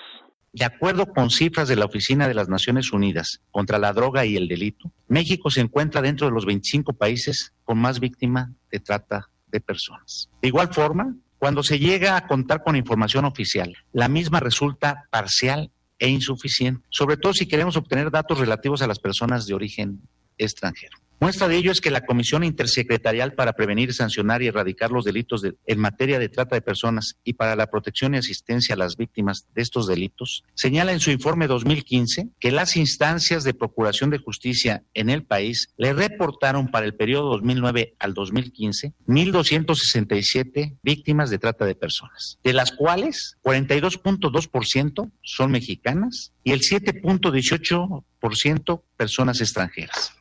Parte, Christopher Gascón, representante en México de la Organización Internacional para las Migraciones, dijo que se debe levantar la voz y aceptar la realidad a la que deben enfrentarse las autoridades mexicanas. México se reconoce como un país de origen, tránsito, destino y retorno para la migración. Y ha sido identificado que las diversas poblaciones en situación de movilidad se enfrentan a distintos riesgos, incluyendo la trata de personas, entre otros. Ante esto, la OIM trabaja para fortalecer los mecanismos de protección de las, y los migrantes en materia de trata, así como en la debida atención a poblaciones en situación de vulnerabilidad de este delito. Aquí en México, la Comisión Intersecretarial identificó en 2015 al menos seis nacionalidades donde hay víctimas de trata, guatemalteca, hondureña, salvadoreña, colombiana, costarricense y mexicana. Mientras tanto, Mark Manley, del Alto Comisionado de las Naciones Unidas para los Refugiados, dijo que si una persona es reconocida como refugiada en México, implica que tiene derechos. Tiene una garantía de no devolución a su país de origen y también tiene residencia permanente en México con todos los derechos que eso conlleva. Eh, básicamente la posibilidad de reiniciar su vida y integrarse a la sociedad eh, mexicana. Datos de la Comisión Nacional de Derechos Humanos revelan que los principales destinos de las personas enganchadas por tratantes son la explotación sexual, trabajos o servicios forzados, esclavitud, mendicidad forzada y extracción de órganos. Hasta aquí la información. Buenas tardes. Muchas gracias, Abraham, por la información. Pasando a otros temas y aprovechando que en estas vacaciones decembrinas hay mucha gente que decide pasar su tiempo con la familia disfrutando de un buen rato de series o películas, imagínese el panorama, las botanas, el entretenimiento y el buen rato que se pasa con los seres queridos. Pero ¿qué sucede cuando se exceden los límites y nos volvemos adictos a estas series? A estos maratones de series donde podemos llegar a pasar más de cuatro horas viendo la computadora o el smartphone? Mi compañera Ruth Salazar nos tiene más detalles sobre este tema. Virginia Auditorio, ¿qué tal? Buenas tardes. Quizá tú formas parte de las personas que acostumbra a realizar largos maratones de Netflix, lo cual significa a veces terminar una temporada por semana. Entonces es probable que haya sufrido las consecuencias, es decir, dormir mal y no tener un sueño reparador. Así lo revela una investigación. Este hallazgo proviene de una encuesta que observó los hábitos televisivos y los historiales de sueño de más de 420 personas, en la cual se encontró que ver televisión de forma regular, es decir, cambiando de un programa a otro, no se asocia con el sueño ni la fatiga, mientras que los maratones, es decir, ver episodios múltiples del mismo contenido, sí, advierte el estudio de la Universidad de Lovaina en Bélgica. El doctor Javier Velázquez Montezuma fundador y director de la Clínica de Sueño y la Feria de las Ciencias de la UAM Iztapalapa, explicó cómo se prepara el cerebro para dormir y cómo se ve afectado con este tipo de conducta. Pero ahora con la vida moderna, pues ya puede haber luz las 24 horas. Y eso genera la idea equivocada de que podemos prescindir del sueño. Y no, no podemos prescindir del sueño. Entonces, conforme se acerca la oscuridad, nuestro cerebro se va preparando para dormir. De hecho, cuando, cuando se, se da la oscuridad, nuestro cerebro libera hormonas y tiene ciertos cambios, entre otras la melatonina. Y esta hormona sirve para muchas cosas y entre otras para que podamos conciliar el sueño. La investigación antes referida encontró que los que hacían maratones de televisión al final experimentaban un sueño de peor calidad que los que no, aunque durmieran un tiempo razonable. También reportaron una mayor fatiga. Las razones de lo anterior fueron explicadas por el especialista. Estarnos estimulando con la intensa luz de las televisiones, de las computadoras, de los teléfonos, provoca que nuestro cerebro se active. Hay unas neuronas en la, en la retina que no son los conos ni los bastones, son las neuronas ganglionares que detectan un tipo de luz, detectan la luz blanca, esa luz que emiten los teléfonos y las televisiones. Y esa luz es alertante, esa luz produce alerta, estimula zonas de la retina, estas van a, a zonas del hipotálamo y se activa un circuito que alerta, que nos pone despiertos. Entonces, quien se somete a una estimulación muy intensa de este tipo de luz, pues naturalmente va a alterar su ciclo de sueño y vigilia y no va a poder descansar adecuadamente. ¿Qué podemos hacer entonces quienes realizamos estos largos maratones? Los que piensan que sus hábitos televisivos podrían estar afectando su salud. El especialista recomienda crear un horario e intentar cumplirlo. Hasta aquí la información, Virginia. Buenas tardes. Queremos escuchar tu voz. Nuestro teléfono en cabina es 55 36 43 39. Relatamos al mundo. Relatamos al mundo.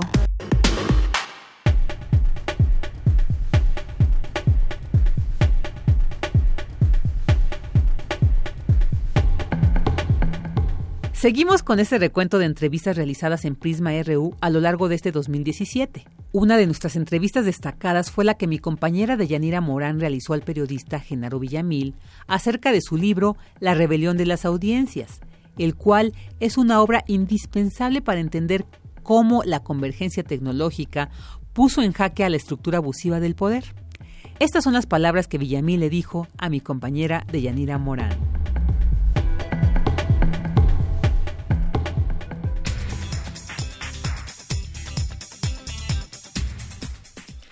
Bien, son las 13 horas con 27 minutos, como les habíamos anunciado al arranque de este programa, pues ya está aquí con nosotros Genaro Villamil para presentar su libro La rebelión de las audiencias y podamos platicar pues muchas cosas que vienen en el libro muy interesantes de lo que estamos viviendo ahora como audiencias. Antes que otra cosa, Genaro, bienvenido. Muchas gracias, Deyanira. Gracias a ti, al Radio UNAM y a todos los que están escuchando el programa.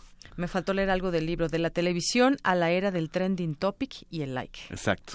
Bueno, pues muchos datos que podemos encontrar en el libro. A mí me gustaría ir, vamos, vamos por capítulos, se conforma de cuatro capítulos este libro, y uno de ellos, que es el capítulo uno, las audiencias se revelan. ¿Cómo es que eh, podemos explicar esto? Llegamos... Eh, pues de un, una situación hay que recordarlo también cuando llegó eh, Peña Nieto al poder llegó pues ayudado justamente de la televisión. Así es. Qué escenario tenemos ahora cómo es que se están revelando esas audiencias que también pues han sido pues de alguna manera yo diría afectadas con cierto tipo de contenidos y manipuladas y que ahora pues se nos abre otra puerta con como tenemos los nuevos medios de comunicación es un proceso de crisis política y es un proceso también de crisis en los grandes medios de comunicación. Eh, si la caída de Peña se acentuó o empezó en 2014 y se acentuó en 2015 y bueno, y ahora en el 17 ya ni los peristas pueden negarlo, ahorita que están empezando su asamblea, el fenómeno paralelo fue el de la caída de las audiencias televisivas, la pérdida de credibilidad de Televisa, de el, del, digamos que del ecosistema eh, mediático que llevó a Peña al poder y mencionó Televisa no por ser la única sino porque era la que encabezaba eh, todo este proceso de encumbrar un modelo de político y un modelo de gobierno. Lo que lo que vino después de la caída o en paralelo con la caída de, de, de Peña Nieto ha sido esta rebelión de las audiencias que por cierto también inició justo en la campaña electoral del 2012, ¿no? Con la emergencia del movimiento Yo Soy, Yo Soy 132, ¿no? Así es parte de lo que platicas en el libro. Las audiencias además se han segmentado, se ha diversificado esta audiencia. Eh, podemos irnos por edades, por gustos y demás. Ahora el Internet pues ha cobrado vida también dentro de todos estos intereses. Tenemos el fenómeno Netflix, tenemos el fenómeno eh, Facebook, redes sociales y demás, como también mucha gente pues ahora se informa a través de, de, estas redes y también, bueno, pues eh, lo mismo ha sucedido con, con, con, la radio. Muchas veces, eh, pues los contenidos que podemos escuchar a veces en estas dos grandes televisoras son muy parecidos y los que podemos escuchar en muchas radios comerciales también se parecen demasiado. Así es, porque son eran medios que formaban parte del del consenso y de, y del, y de lo que llaman en el libro la fórmula televisiva, es decir, una fórmula de sumisión hacia el poder político y de menosprecio hacia las audiencias, dándoles pues los típicos eh, procesos o programas de entretenimiento y de evasión y de enajenación que se replicaban y se repiten en las grandes eh, cadenas comerciales de radio y en varios periódicos. Qué está sucediendo, qué sucedió, que ya esta fragmentación de las audiencias que mencionas, Yanira, es un proceso que viene de atrás, ¿no? Incluso que viene con la televisión restringida, pero con el Internet se, se acelera. Y la fragmentación no significa que la gente no esté escuchando una cosa por nada más concentrarse en oír música o nada más ver videos. La fragmentación es incluso la generación de comunidades virtuales que se entrelazan a través de nodos, o sea, el, estilo red, ¿no? Pero entre esas fragmentaciones, entre esa multitud de comunidades, activistas, periodistas, ciudadanos, eh, lo que le llaman ahora los memeros, o sea, los generadores de memes, los youtubers, etcétera, lo que los une o lo que digamos los caracteriza es una actitud muy crítica hacia el gobierno. Y es lo que yo llamo una rebelión, es decir, una actitud de confrontación con la información y las versiones que da la autoridad, ¿no? Así es, entre, entre nosotros podemos leernos a través de estas redes sociales qué opinan muchas personas, cosa que no sucede, por ejemplo, en la televisión y, la mayoría de, las radios. La, la, la, opinión de la gente, los comentarios difícilmente se, se pueden pasar al Lo que siempre le han tenido muchos, mucho miedo los medios analógicos, incluyendo los periódicos, que no son medios analógicos, sino medios impresos, ha sido a la interacción, a la interacción con el ciudadano, con el lector, con la audiencia, ¿no? Y eso, y eso se, se, y eso generó durante muchos años esta especie de olla de presión que se ha destapado, se ha destapado de manera impresionante, ¿no? Así es. Yo quisiera compartir con el auditorio parte de algunos datos que, incluyes aquí en tu libro. La primera encuesta nacional de consumos eh, audiovisuales realizada por el Instituto Federal de Telecomunicaciones entre octubre y noviembre de 2015 arrojó datos interesantes. 98% de los hogares mexicanos tiene una televisión. Así es. Pero menos del 30% una computadora. El 56% de la población cuenta solo con televisión abierta y es un medio de información privilegiado. El 81% ve televisión abierta y sus géneros preferidos son los noticiarios, telenovelas y películas, en ese orden. Así es. El 40% declaró escuchar radio, de ese universo 80% lo escucha en sus hogares, 17 en el teléfono y 14 en el automóvil o transporte público. Y por último, de los usuarios de Internet, 92% consume contenidos audiovisuales, que son YouTube, Netflix y videojuegos, también en este orden. Nos dice mucho todavía el caso de la televisión en casa. Así es, la televisión sigue siendo y seguirá siendo durante muchos años el único medio con la posibilidad de cobertura nacional por la, por la manera en que se, se difunde la, la señal radiodifundida y abarca la, la, mayoría del territorio, es decir, no hay, no hay ni siquiera en la radio eh, un medio tan eh, capaz o tan poderoso de, cubrir un territorio tan grande, ¿no? Territorialmente hablando. Pero eso, en esta época, en estos momentos, ya no es suficiente, ya no es lo que te da el poder. En estos, en esta época, lo que, lo que está generando y lo que está poniendo muy nerviosos a los políticos es cómo interactúas con las audiencias que ya se empoderaron a través de las plataformas digitales y a través de las cuentas. Así es. Y bueno, también muy interesante todo esto que, que mencionas en el capítulo 2, la fórmula mexicana de la televisión, cómo se fue consolidando también, por qué, por qué es tan poderosa, por ejemplo, la televisión, entendiéndola también desde el aspecto, pues, eh, la relación que tienen con el poder, con los presidentes en turno. Hemos visto algunos cambios desde Díaz Ordaz hasta la fecha, pasando por Vicente Fox y Calderón, que fueron de un partido diferente al PRI, y volvemos otra vez con Peña Nieto, y qué vendrá también. Muy interesante esta relación que se va fraguando entre la televisión y el poder. Así es. Este capítulo, el de la fórmula televisiva, formó parte, y está revisado y, rehecho, de un libro que es anterior a este, que se llama eh, La televisión que nos gobierna. De hecho, se trataba de reeditar ese libro. Cuando lo leo, digo, esto ya cambió, con 12 años de diferencia entre el libro de la televisión que nos gobierna y la rebelión de las audiencias, lo que observas y lo que observa uno incluso hasta, hasta como periodista es un cambio muy, muy importante, muy cualitativamente muy poderoso. Y evidentemente Televisa sigue y seguirá teniendo un papel eh, muy influyente en la formación de los gustos, de la percepción de la opinión pública mexicana, pero ya no será lo determinante, porque ni siquiera para el poder político ya le es suficiente con que si lo, bueno ya ni siquiera existe Jacobo Saludowski y, y, y, López Dóriga ya no está y los que están pues ya tampoco son los líderes de opinión o las lideresas de la opinión eh, oficial. Entonces se rompió, se rompió esa, esa, esa fórmula, ¿no?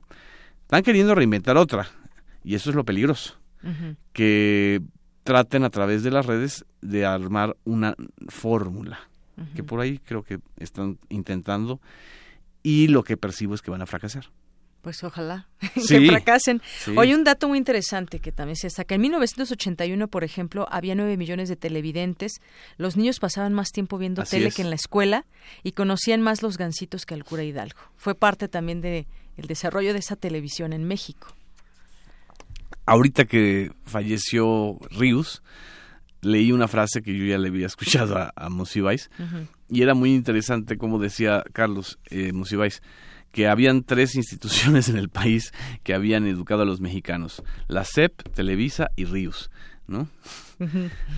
Ríos volvió a críticos a muchos gracias a los supermachos, a los libros de, divulgación que hizo, que eran una maravilla.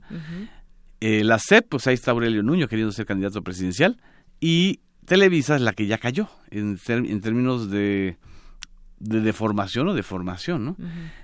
¿Qué es lo que viene? O sea, ¿qué es lo que, qué es lo que va a venir después de eso? Pues es, eso va a ser lo interesante. Desgraciadamente, los niños también están pasando muchísimo tiempo conectado a las redes o conectados a las redes en esta especie de mundo virtual que está también determinando una relación cada vez más compleja y conflictiva con la realidad, ¿no?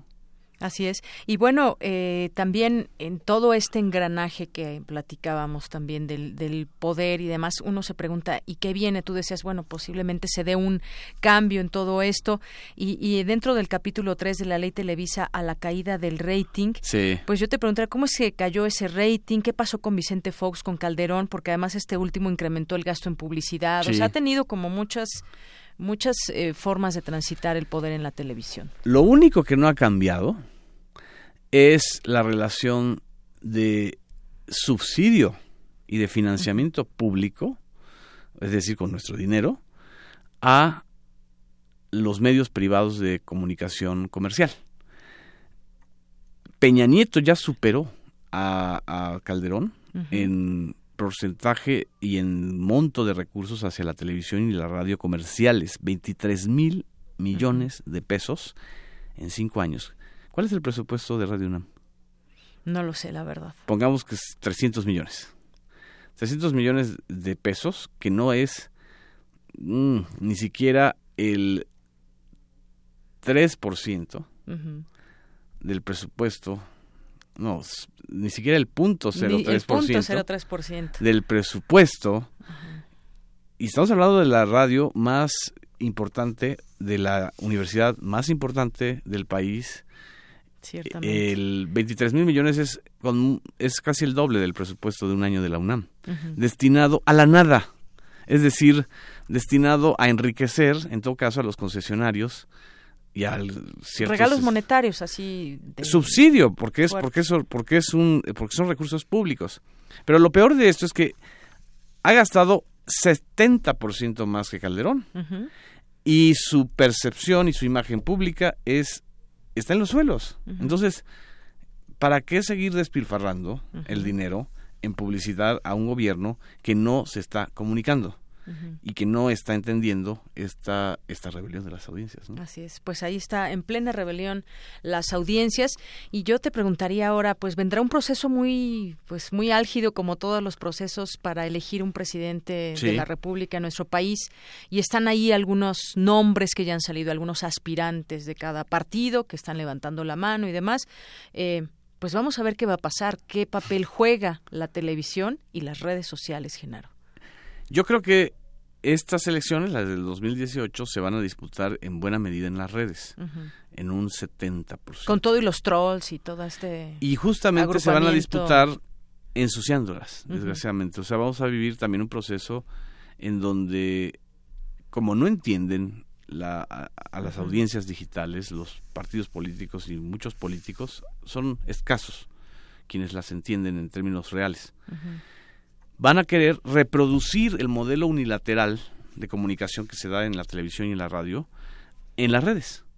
Y obviamente van a irse a la cargada digital, así como hay cargadas en, en, la- en las calles o en, los, en las plazas, en los mítines.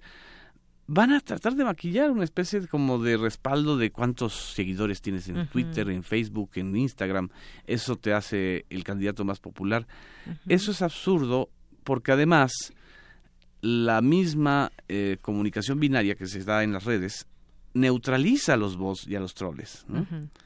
Eh, justamente el día de ayer, eh, el portal RT, eh, Russia Today, de- publicó un reportaje de una colega que fue alumna mía, donde habla de cómo se han gastado en bots y en troles, y que es además grotescamente caro y grotescamente, grotesca- grotescamente eh, inútil. Claro, lo hemos visto con casos como el de Roberto Borges. ¿Recuerdas que, bueno, hay un ejército de trolls que estuvieron cualquier cosa que él ponía, la retuiteaban y le daban likes y, bueno, una serie de cosas. y atacaban tremendas. como pirañas a quienes Exacto, criticaran. Así es. Y Y, no solamente en las redes, desafortunadamente también los atacaron de otra manera. Así es físicamente. Y está eh, Javier Duarte en Veracruz también lo hizo, Ujú. eh, César Duarte lo hizo, y en el Estado de México, en el proceso electoral reciente de, de Delfina Gómez y de Alfredo del Mazo, lo vimos. Y ahí se dio una cosa muy preocupante porque ya no solamente es el uso de bots, o el uso de troles, o el uso de cuentas falsas, es el uso de estrategias de miedo de intimidación a través no solamente de las plataformas más conocidas, sino también del WhatsApp, envío de anónimos, envío de sí, toda esta parte va a venir. Eso creo que tenemos que tenerlo muy claro. Así es. Y bueno, pues eh, sabemos y conocemos tu trabajo. Tú eres un periodista que ha sido muy crítico, que, pues bueno, en y ahora yo te preguntaría, entrando a esta, a ese terreno del, de tu trabajo periodístico y ahora con lo que sabemos también de quienes han sido espiados y demás. Sí. Y sabemos que también hay enemigos que el, el sistema quiere ver como enemigos a algunos periodistas. Entre ellos, bueno, quizás podría decir tú, Carmen Aristegui y muchos otros, que, pues bueno, esa, esa forma también velada de atacar a las personas para tratarlos de dejar o hacerlos ver como personas que no traen, eh, pues, la verdad o los hechos y demás. Esto, pues, ¿qué opinión te merece o cómo lo vives tú mismo como periodista? Cuando inició el gobierno de Enrique Peña Nieto, el vocero Eduardo Sánchez, eh, que no era vocero en ese momento, sino que estaba en el área de, comun- de comunicación, dijo que había un eje del mal. Un eje del mal. Un eje del mal. Ese eje del mal estaba conformado por Aristegui, Proceso, obviamente yo incluido, incluido yo en. Proceso, Reforma y las redes. Eh, No sé qué, no sé qué, qué- qué idea tenía él de las redes, no sé, así como si fuera este un, un, bloque monolítico. Y habremos de incluirnos todos los seguidores que ustedes tienen también entonces, ¿no? Entonces, ese eje del mal decía que había que combatirlo y había y que no iba a ganar. Hace cinco años, pues podíamos pensar que iba, iba a suceder otra cosa, pero lo que ha sucedido no solamente es grotesco y dramático, sino que no existió un eje del mal. No es un asunto personal. Lo que no entendió el grupo Atlacomulco en el poder es que este país cambió, que no todo México es Toluca y mucho menos no todo México es Atlacomulco. Entonces la gente no se agacha y no está callada y tiene instrumentos para expresar su desacuerdo y su, y su nivel crítico y su nivel de exigencia. Lo acabamos de ver con el caso del socavón del Paso Express de Cuernavaca. Si no hubiera sido por las redes, yo creo que no sería el escándalo que es hoy, un verdadero escándalo.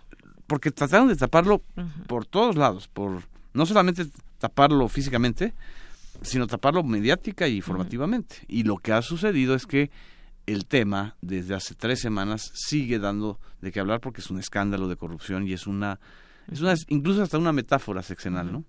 El socavón del, del, del sexenio. Y ellos no pueden con eso porque parten de una mentira, o sea, parten de, la negación de que en esa obra hubo corrupción y que, se, y, que es una corrupción criminal, una negligencia criminal, porque hubo dos muertos y hubo, hay más muertos en la construcción del, del Paso Express.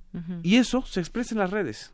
Está expresado por los ciudadanos o por los periodistas o por gente que se ha documentado y que lo está exponiendo. Así es, la, indignación yo creo que también se está expresando en las redes porque como, y retomo esta parte donde muchas veces la voz del auditorio, de las audiencias justamente, pues no, no se toma en cuenta. Yo quisiera, sería muy interesante saber cuántas estaciones de radio, cuántas televisoras atienden, ya no leerlas al aire, ya atienden a esas audiencias que están ahí.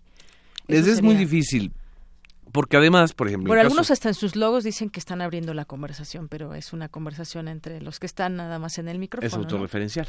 O sea, es una conversación así como la que tú y yo te podemos tener aquí, pero si alguien quiere incidir y decirle a los conductores de noticias, oigan, den una información más equilibrada o distinta, o etcétera, no lo hacen, no lo, no lo pelan.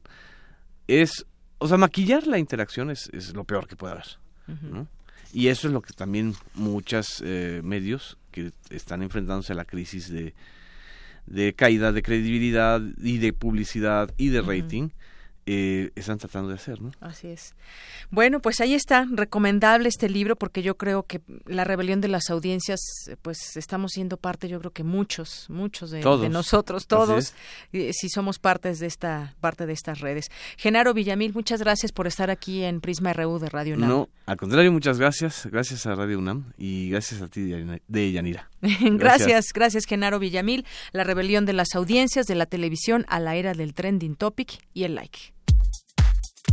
Tu opinión es muy importante. Escríbenos al correo electrónico prisma.radiounam@gmail.com. Queremos escuchar tu voz. Nuestro teléfono en cabina es 55 36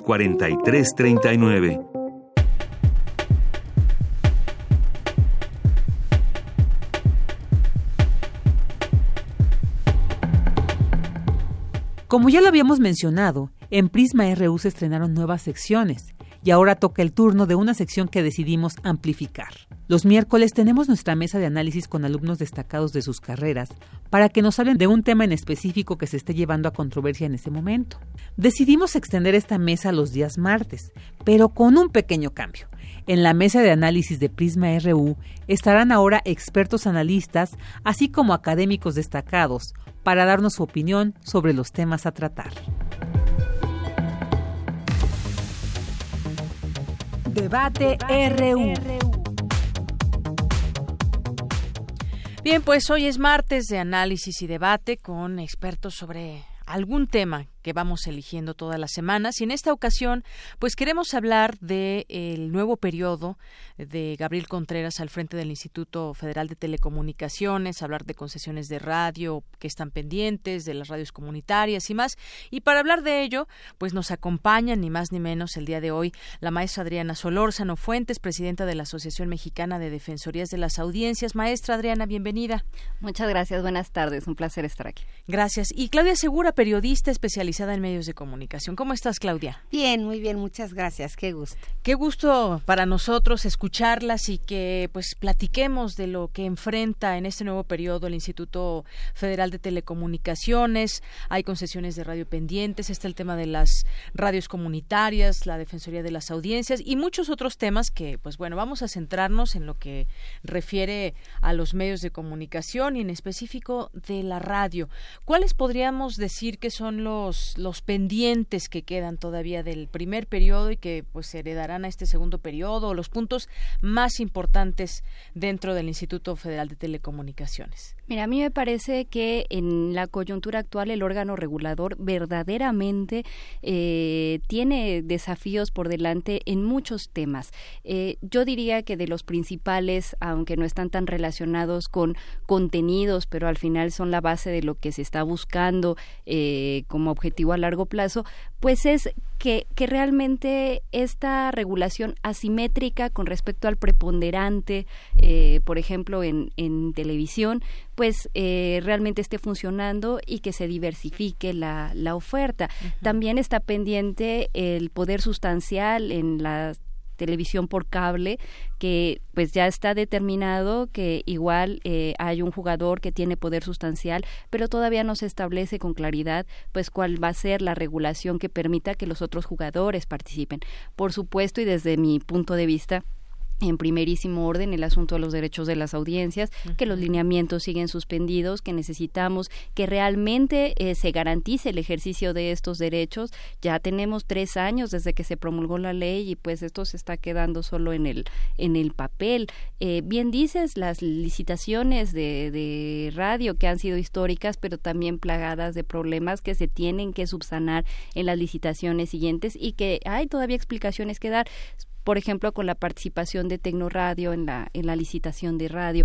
Eh, lo de las eh, radios eh, comunitarias, pues también ahí hay mucho trabajo que hacer porque aunque ya están reconocidas las, las radios de uso social, pues hace falta que este reconocimiento sea rápido, expedito, que el IFT trabaje de verdad de, de manera pronta, porque ya estamos viendo ataques por parte de senadores que pretenden echar atrás lo que ya se ha avanzado en la, en la ley y criminalizarlas. Esperamos que el IFT, en lugar de sumarse a esta criminalización, pues realmente eh, facilite que estas radios pronto se puedan regularizar y esté abierta al diálogo para que podamos avanzar en aspectos como estos. Así es, y retomaremos más adelante este tema, me parece muy importante porque la función de estas radios, ¿cuál es? ¿Cuál se puede destacar? ¿Qué es el papel fundamental? Porque está ayudando a muchos lugares y a muchas comunidades.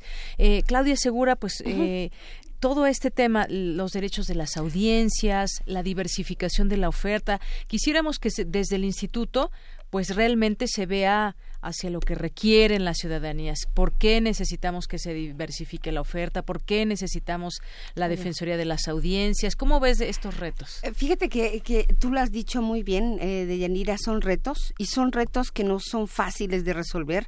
Sin duda el IFT con, con Gabriel Contreras de, pues, tres, cuatro años ya, desde 2013 que comenzó, ha, ha tenido cambios. El mismo IFT ha tenido que como que reinventarse porque era la COFETEL, pasamos a este IFT. Eh, todo ha sido muchos, muchos cambios. Sin embargo, creo que se han ido dejando muchos hilos eh, volando, ¿no? Las AMs, la digitalización, la el, el, traslado de AMs a FMs, eh, sin duda, a mi juicio, aquí sí es desde mi vista, eh, los derechos de las audiencias se han visto muy afectados. Este traslado de la televisión, de, de los tipos de, de, televisión que percibimos en casa, al menos eh, podríamos hacer un gran estudio de cómo se fue limitando la televisión abierta.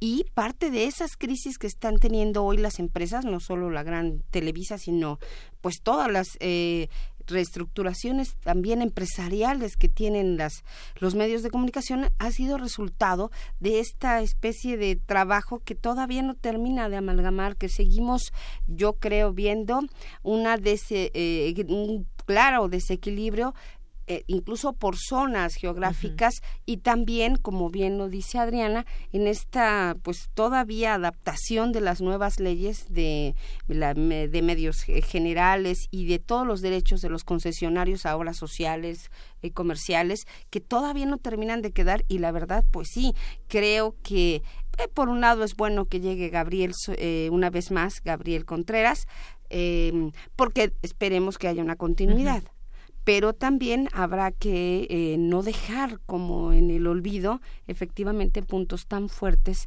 como eh, pues esta accesibilidad también los riesgos que está viviendo la amplitud modulada, porque como institución, no importa que se trate de estaciones comerciales, indigenistas o de cualquier índole, estamos teniendo una, una transformación y una dificultad para que eh, pues todas las radios se desarrollen. Así es.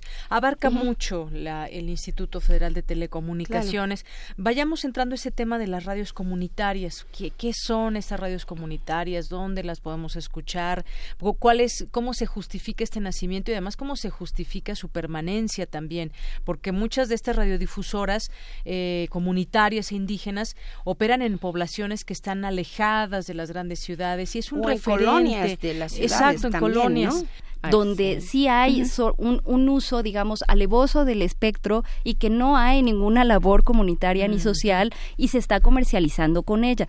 Pero esos casos son los que, digamos, hacen que se pague justos por pecadores en iniciativas que no discriminan la situación que estamos viviendo. Estamos haciendo más daño al perseguir que el daño que se puede generar dejando por ejemplo, estas estaciones que a lo mejor están haciendo proselitismo en este momento de manera indebida, eh, pero es también un error. Pero insisto, de, de, todas maneras, estamos en un contexto en el que después de tantas décadas de que se criminalizó la radiodifusión comunitaria e indígena, lo que nos debe importar en este momento, lo que debería ser prioritario, es poderlas regularizar y poder entablar un diálogo, porque muchas de estas radios también afirman, y no sin, sin razón, esto es un asunto de debate, que, que finalmente son radios libres, porque al ser un derecho humano y al ser un bien nacional, no tendrían por qué necesitar permiso del gobierno, menos si están en sus territorios cuando se trata de radiodifusión indígena. Entonces ahí tenemos un contexto donde hace falta mucho diálogo. No necesitamos perseguir ni criminalizar ni meter a la cárcel a nadie en este momento. Lo que necesitamos es fortalecer esas radios porque son eh, equivalentes a la pluralidad que necesitamos, porque son radios que además tú ya bien lo dijiste, atienden comunidades que nadie más atiende, con agendas y temas que nadie más eh, digamos, eh, solventa. ¿Y por qué eh, tanta molestia generan? Déjame especular, es solo especulación, eh, absolutamente, pero con, con, la nueva ley se les había quitado la posibilidad de comercializar, pero se les dio la posibilidad de recibir hasta el 1% del presupuesto de publicidad gubernamental. Es el 1%, pero parece que quienes reciben el 99 no están dispuestos a dejar ese 1%. ni el 1%. Pero, parece que sigue que, les sigue molestando esa parte. Claro, pareciera que, que las emisoras eh, comunitarias siguieran siendo una agresión para las comerciales. Y la verdad es que ambas eh, ambos tipos de emisoras tienen una tarea comunitaria de servicio de respuesta a la sociedad. Eh, no importa que se trate de una emisora pirata, yo yo quería tocar el tema del, del pirataje. Eso, es interesante porque ese problema identificables las que puedan estar fuera de la ley, pero también, a ver, esto que dices es muy las, importante. Las que son unas emisoras piratas que no están regularizadas, que toman una señal, que se cuelgan y que se transmiten por vía terrestre muchas veces puede tratarse de, emisoras que estuvieron en trámite para, para llegar a esas concesiones que nos entregaron. ¿Qué está pasando, por ejemplo, en el caso de las AMs, no en la Ciudad de México, sino en otras, pues en otras partes de la, de todo el país? Que efectivamente estos elementos de transmisión es lo que une a una comunidad. Pero si tú lo ves legalmente, en Legis dice que están en, en pirataje, es decir, están fuera de la legislación. Es que yo por eso eh, insistiría en que una cosa son radios de uso social, o sea, comunitarias e indígenas, y yo para dirigirme con el término pirata me dirigiría, me dirigiría a esas que las utiliza el narcotráfico, que las utilizan partidos políticos, que las utilizan este, cristianos, católicos, con otro este, tipo que se da otro tipo de uso que ya no es el uso social. O comercialización también. Ajá, y que entonces sí habría que diferenciar porque no son lo mismo. Así es. y bueno, en este en este sentido, pues sí hay, a ver, por ejemplo, Radio Coayacocotla, que es de Veracruz, es una estación eh, comunitaria, ¿no? Estaba, no, no sé, no sé de qué tipo será, me imagino también comunitaria, una radio indígena, Radio Zapote, que estuvo, estuvo en su momento, yo tocaba este caso de Nochixtlán, informando de primera mano, y si no hubiera sido por ellos que estaban en el lugar de los hechos, pues no nos hubiéramos enterado de muchas pues cosas. ahí tienes en año electoral, especulando, otra posible razón por la que las persiguen y las criminalizan cuando hay un contexto de monopolios como el de nuestro país, es muy fácil monopolizar también el discurso público, las versiones que circulan y lo que se discute. Mientras más salidas hay eh, y más posibilidades para que se entere la gente, más pluralidad, pues evidentemente ese control del, del discurso político no es tan sencillo. Por eso vemos desde ciertos partidos políticos que están en este momento en el poder, pues toda la gana de que no avancen ni los derechos de las audiencias, ni la pluralidad en la radio, criminalizar a las radios indígenas, porque estuvieron muy buenos para impulsar una reforma que les dio una estrellita, pero absolutamente han estado obstaculizando durante todos estos tres años la implementación de esa ley. Eh, es. Es, un poco curioso porque es como si eh, les hubieran dado el, la cáscara para que pareciera muy democrático, pero al momento de la operatividad de las leyes, entonces es cuando frenaron y eh, están haciendo a modo. O sea, si habláramos de la ley Televisa es como si la fueran jalando, ¿no? Como si le ponen ley general de vías de comunicación, pero vuelven a poner otra vez eh, estas como limitaciones. Yo creo que sí es muy importante que Gabriel Contreras eh, sacuda esta como sensación. Yo creo que sería una tarea muy importante en el caso de él y de todo el equipo de IFT de quitarse este, este pues, pesado lastre de que sigue quedando pendiente la legislación, la puesta en marcha y además, perdón que lo diga, que sigue quedando a modo el reparto de las concesiones de televisión, de radio, y que, que ahí tantos peticionistas para pasar a la FM, yo les sigo preguntando y lo voy a plantear como es.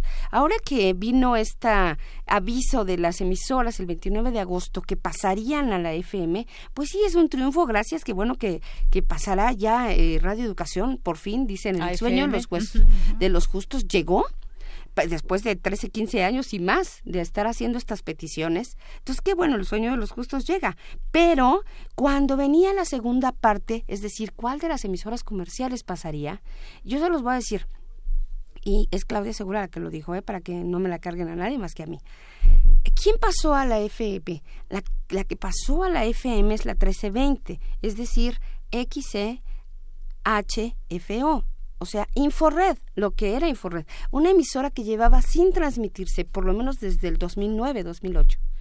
Eh, ah, ¿Cómo? De pronto en la cabeza de todos los que estamos ahí eh, estudiando esta, esta posibilidad, teníamos a Radiorama, ok, había otros mercados, pero en la Ciudad de México no tenían FM. Habían otras posibilidades, Radio Capital, bueno, también podría calificarse. En fin, cuando dan a XHFO esta esta frecuencia hacia FM, que sucederá cuando suceda, eh, lo que te pones a pensar es, oigan, hagan un poco de historia, ya no es de Gutiérrez Vivo, sigue siendo de Radio Centro, o sea, le dieron una F más, una FM más a Radio Centro. Ahí es cuando quienes venimos siguiendo el tema dices, oh, ni siquiera voltearon a ver lo que hicieron, o no era correctamente necesario que voltearan a ver eso. Y a ver, todas estas concesiones, por ejemplo, o sea, ¿quién, ¿quién accede? Porque estamos hablando de un espacio radioeléctrico que es... Que es finito, que está saturado, que no se puede... Hay solicitudes y de que años. no nadie es dueño como tal de ese espacio, pero sí de ese control. Y entonces, pues solamente quien tiene muchos millones de pesos puede acceder a una concesión y demás, y además, ¿bajo qué óptica se dan estas ¿Cuáles son las reglas de aceptación? A, a, mí sí me gustaría ver una parte clara y, por supuesto, ahorita pasamos a la oscura. La clara es que afortunadamente afortunadamente gracias a la legislación de 2014 que se previó precisamente reconocer las radios de, de, uso social y que incluso se tiene una reserva en el espectro radioeléctrico, bueno, se dio una concesión a una radio que va a ser manejada en el Distrito Federal por eh, la sociedad civil organizada y es una radio feminista. Entonces, digamos, no todo es, este, es malo y no se necesitan los millones para poder acceder ahora. Pero sí tenemos un espectro saturado en muchas ciudades donde, por supuesto, no se puede dar cabida a todos los que quisieran estar. En el caso de eh, el pase de radiodifusoras de AM a FM, ha habido sí ciertamente mucha inconformidad por parte de los concesionarios que no fueron beneficiados y aquí lo que nos llevaría a pensar es cuáles son los criterios para que se, se asignen. Eh, se supone que en igualdad de condiciones se iba a hacer un sorteo. Yo sinceramente no estoy a favor de los sorteos por pues muy democrático que digan que es. Yo yo creería que hay que ir desarrollando indicadores, que es difícil, es un reto, pero habría que ir desarrollando indicadores que eh, nos digan, bueno, cuál de estas emisoras cumple de mejor manera el servicio público que está obligada a este a proporcionar. Pero buscar esas categorías que sean como cuantificables, como no controvertidas, como que no se queden a lo que piensan los concesionarios, qué servicio público y quién lo cumple mejor, no es sencillo. O sea, insisto, no es una tarea fácil, pero sí es algo que eh, es, es un desafío para el IFT y no solo en esto, en la mayor parte de las cosas que hacen. Y es un desafío porque o son abogados, o son economistas, o son ingenieros, pero difícilmente están sensibilizados hacia los contenidos. Entonces, cuando en el IFT se habla de calidad, a veces se piensa en los píxeles, este, no en, en, el contenido en sí mismo. Y sí, es, es un, digamos, un ámbito muy difícil de, de bajar a indicadores, pero sí se puede y, y, y sí se debe. Es decir, necesitamos que igual en las licitaciones no todo sea comercial, que haya ponderación hacia el programa de trabajo y hacia el tipo de programación que se ofrece. Eso es algo que, que se tiene de tarea pendiente precisamente para transparentar todas estas decisiones y que pues esperemos que Gabriel Contreras lo haga. Yo sinceramente te digo, yo estaba a favor de María Elena eh, Estavillo porque me parece que ha tenido votaciones mucho más cercanas precisamente a la función de servicio público que debe cubrir la radiodifusión, pero aclaro, me parece que Gabriel Contreras en el contexto en el que le ha tocado este, hacer su trabajo lo ha hecho en general bien, pero yo esperaría que esta curva de aprendizaje lleve a que sea mucho más contundente en la defensa del IFT, porque se quedó muy tibio en muchas cosas en este primer periodo. Se quedó tibio, por ejemplo, al no interponer una controversia constitucional cuando se afectaron las atribuciones que se tenían eh, otorgadas al, IFT. Para mi gusto, el IFT ha estado muy tibio con respecto de los lineamientos de derechos de las audiencias. Lo ha diferido, ha esperado a que diga la Suprema Corte, entiendo el respeto, pero, pero también me parece que, que hay que ser mucho más aguerridos para defender eh, y, y, que, y que tomen ese papel de defensa que les corresponde, porque ellos son garantes de ese derecho. Entonces, esperamos que defiendan con mayor ahínco y contundencia estos derechos de las audiencias. Adriana, ya tocas el, el tema del derecho de las audiencias. Eh, Claudia, pues pasemos a esto. Justamente eh, es algo que no están obligados las radios o las televisoras, pero es una figura importante que debieran de tener, yo no sé cuánto tiempo tome o si se puede o no, que fuera ya obligatorio, pero se van sumando ahí algunas. Mira, yo creo que hablando del derecho de las audiencias específicamente, hay, aquí yo quisiera hacer un comentario que eh, hace bien Adriana. Uno de los cambios más importantes que tuvo pasar de la COFETEL a la IFETEL, tendría que haber cambiado el sentido también del trabajo que está realizando como tal ahora eh, el IFT, porque cuando hablamos de algo que se convierte en instituto, tendríamos que dar cabida a investigación, a capacitación, a, a otro, a otro tenor, no solamente al regulatorio, sino también al que generaliza o mejora o facilita el desarrollo de pues de las políticas públicas, de eh, la educación de las audiencias, en este caso de la IFT. Así que hay muchos pendientes ahí. ¿Qué te diría de los derechos de las audiencias? Particularmente a mí me llama la atención que cuando se hizo el cambio de la televisión eh, digitalizada ahora, prácticamente no se consideró que aunque cambiaras los aparatos de televisión, y se los digo de manera práctica, prácticamente nadie puede entrar a tener una transmisión o a recibir la televisión a menos de que esté conectado a otro aparato más. Entonces, esa transición ya era una falta de derechos sobre las audiencias y prácticamente nadie ha tocado ese tema. Yo creo que hay como una eh, un reservo que se ha ido como que, bueno, al fin que la Internet nos está ayudando, al fin que un Netflix, eh, y perdón la comercialización que lo estoy diciendo, pero pues si ya hay un Netflix, pues qué importa que... No, pero, bueno, pero, pero, ahí yo, yo, sí tendría que aclarar que desde la Asociación Mexicana de Defensoría de las Audiencias nos parece que la transición a la televisión digital terrestre no atentaba contra los derechos de las audiencias, al contrario, era en beneficio de estas porque iba a haber mucha más posibilidad de canales de, de televisión es ampliar la carretera. Claro, pero, la carretera se abre, pero no hay, no está el transporte que va a hacer lo que, lo, que nosotros, eh, por supuesto, siempre exigimos fue que se cumpliera el que las familias de menores recursos tuvieran manera de acceder, porque el acceso es el primer de derecho. Medios y las de nivel alto, eh, todos, ¿no? No, no, todos no, porque... bueno, me refiero a que, a ver, yo en esto sí, eh, sí haría el comentario ah, ahí claramente tiene tanto derecho de recibir una buena señal eh, Carlos Slim como la señora Pérez en la eh, no sé en sí sí cuando cuando me refiero a, todos no es que el Estado debe garantizar que quien está más vulnerable y por sus propios medios no podría acceder acceda. En ese sentido ahí me parece que pasa mucho que eh, y este es lo que yo como seguidora de, análisis de medios pienso que está pasando. Sí es correcto el canal de las estrellas le llega perfectamente a la señora Pérez Rodríguez Sánchez, ¿verdad?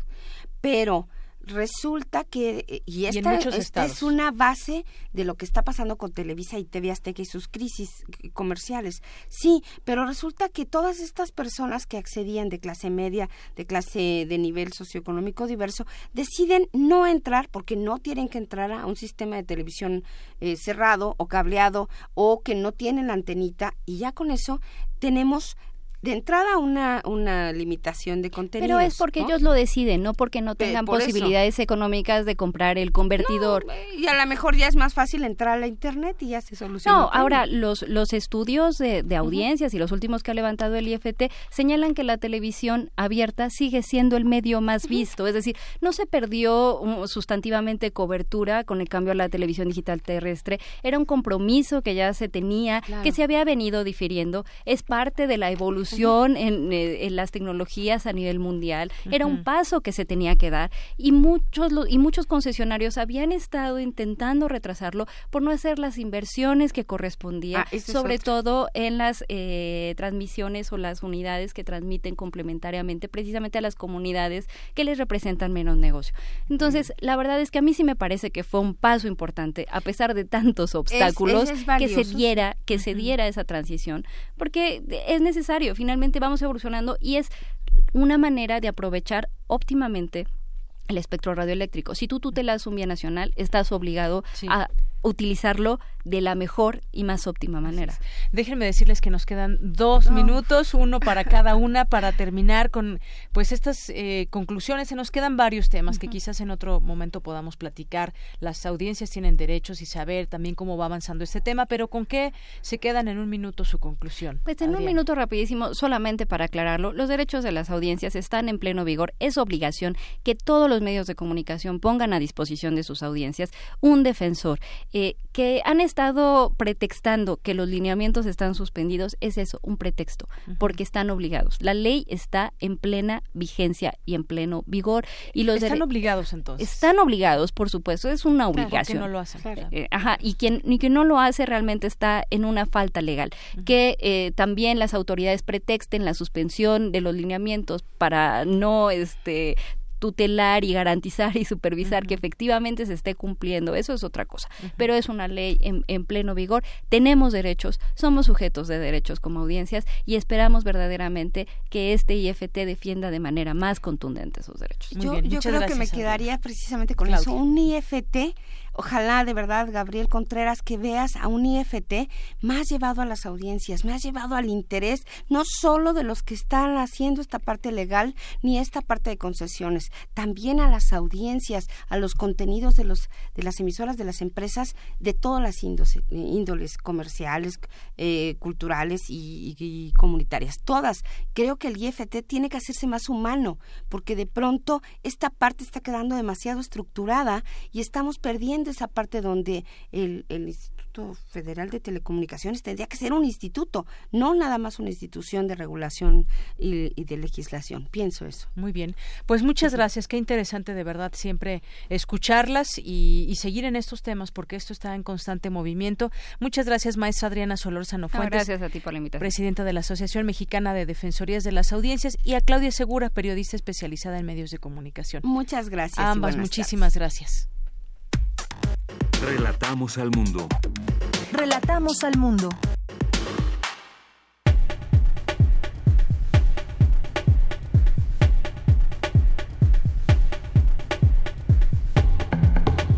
Y bueno, pues es momento de concluir el programa del día de hoy. Agradecemos a las personas que nos sintonizaron por el 96.1 de FM y por la página www.radiounam.unam.mx. Yo soy Virginia Sánchez y en nombre de mi compañera Deyanira Morán le agradecemos su atención. Lo dejo en compañía de Radio UNAM y toda su programación de esta tarde. Gracias, muy buenas tardes.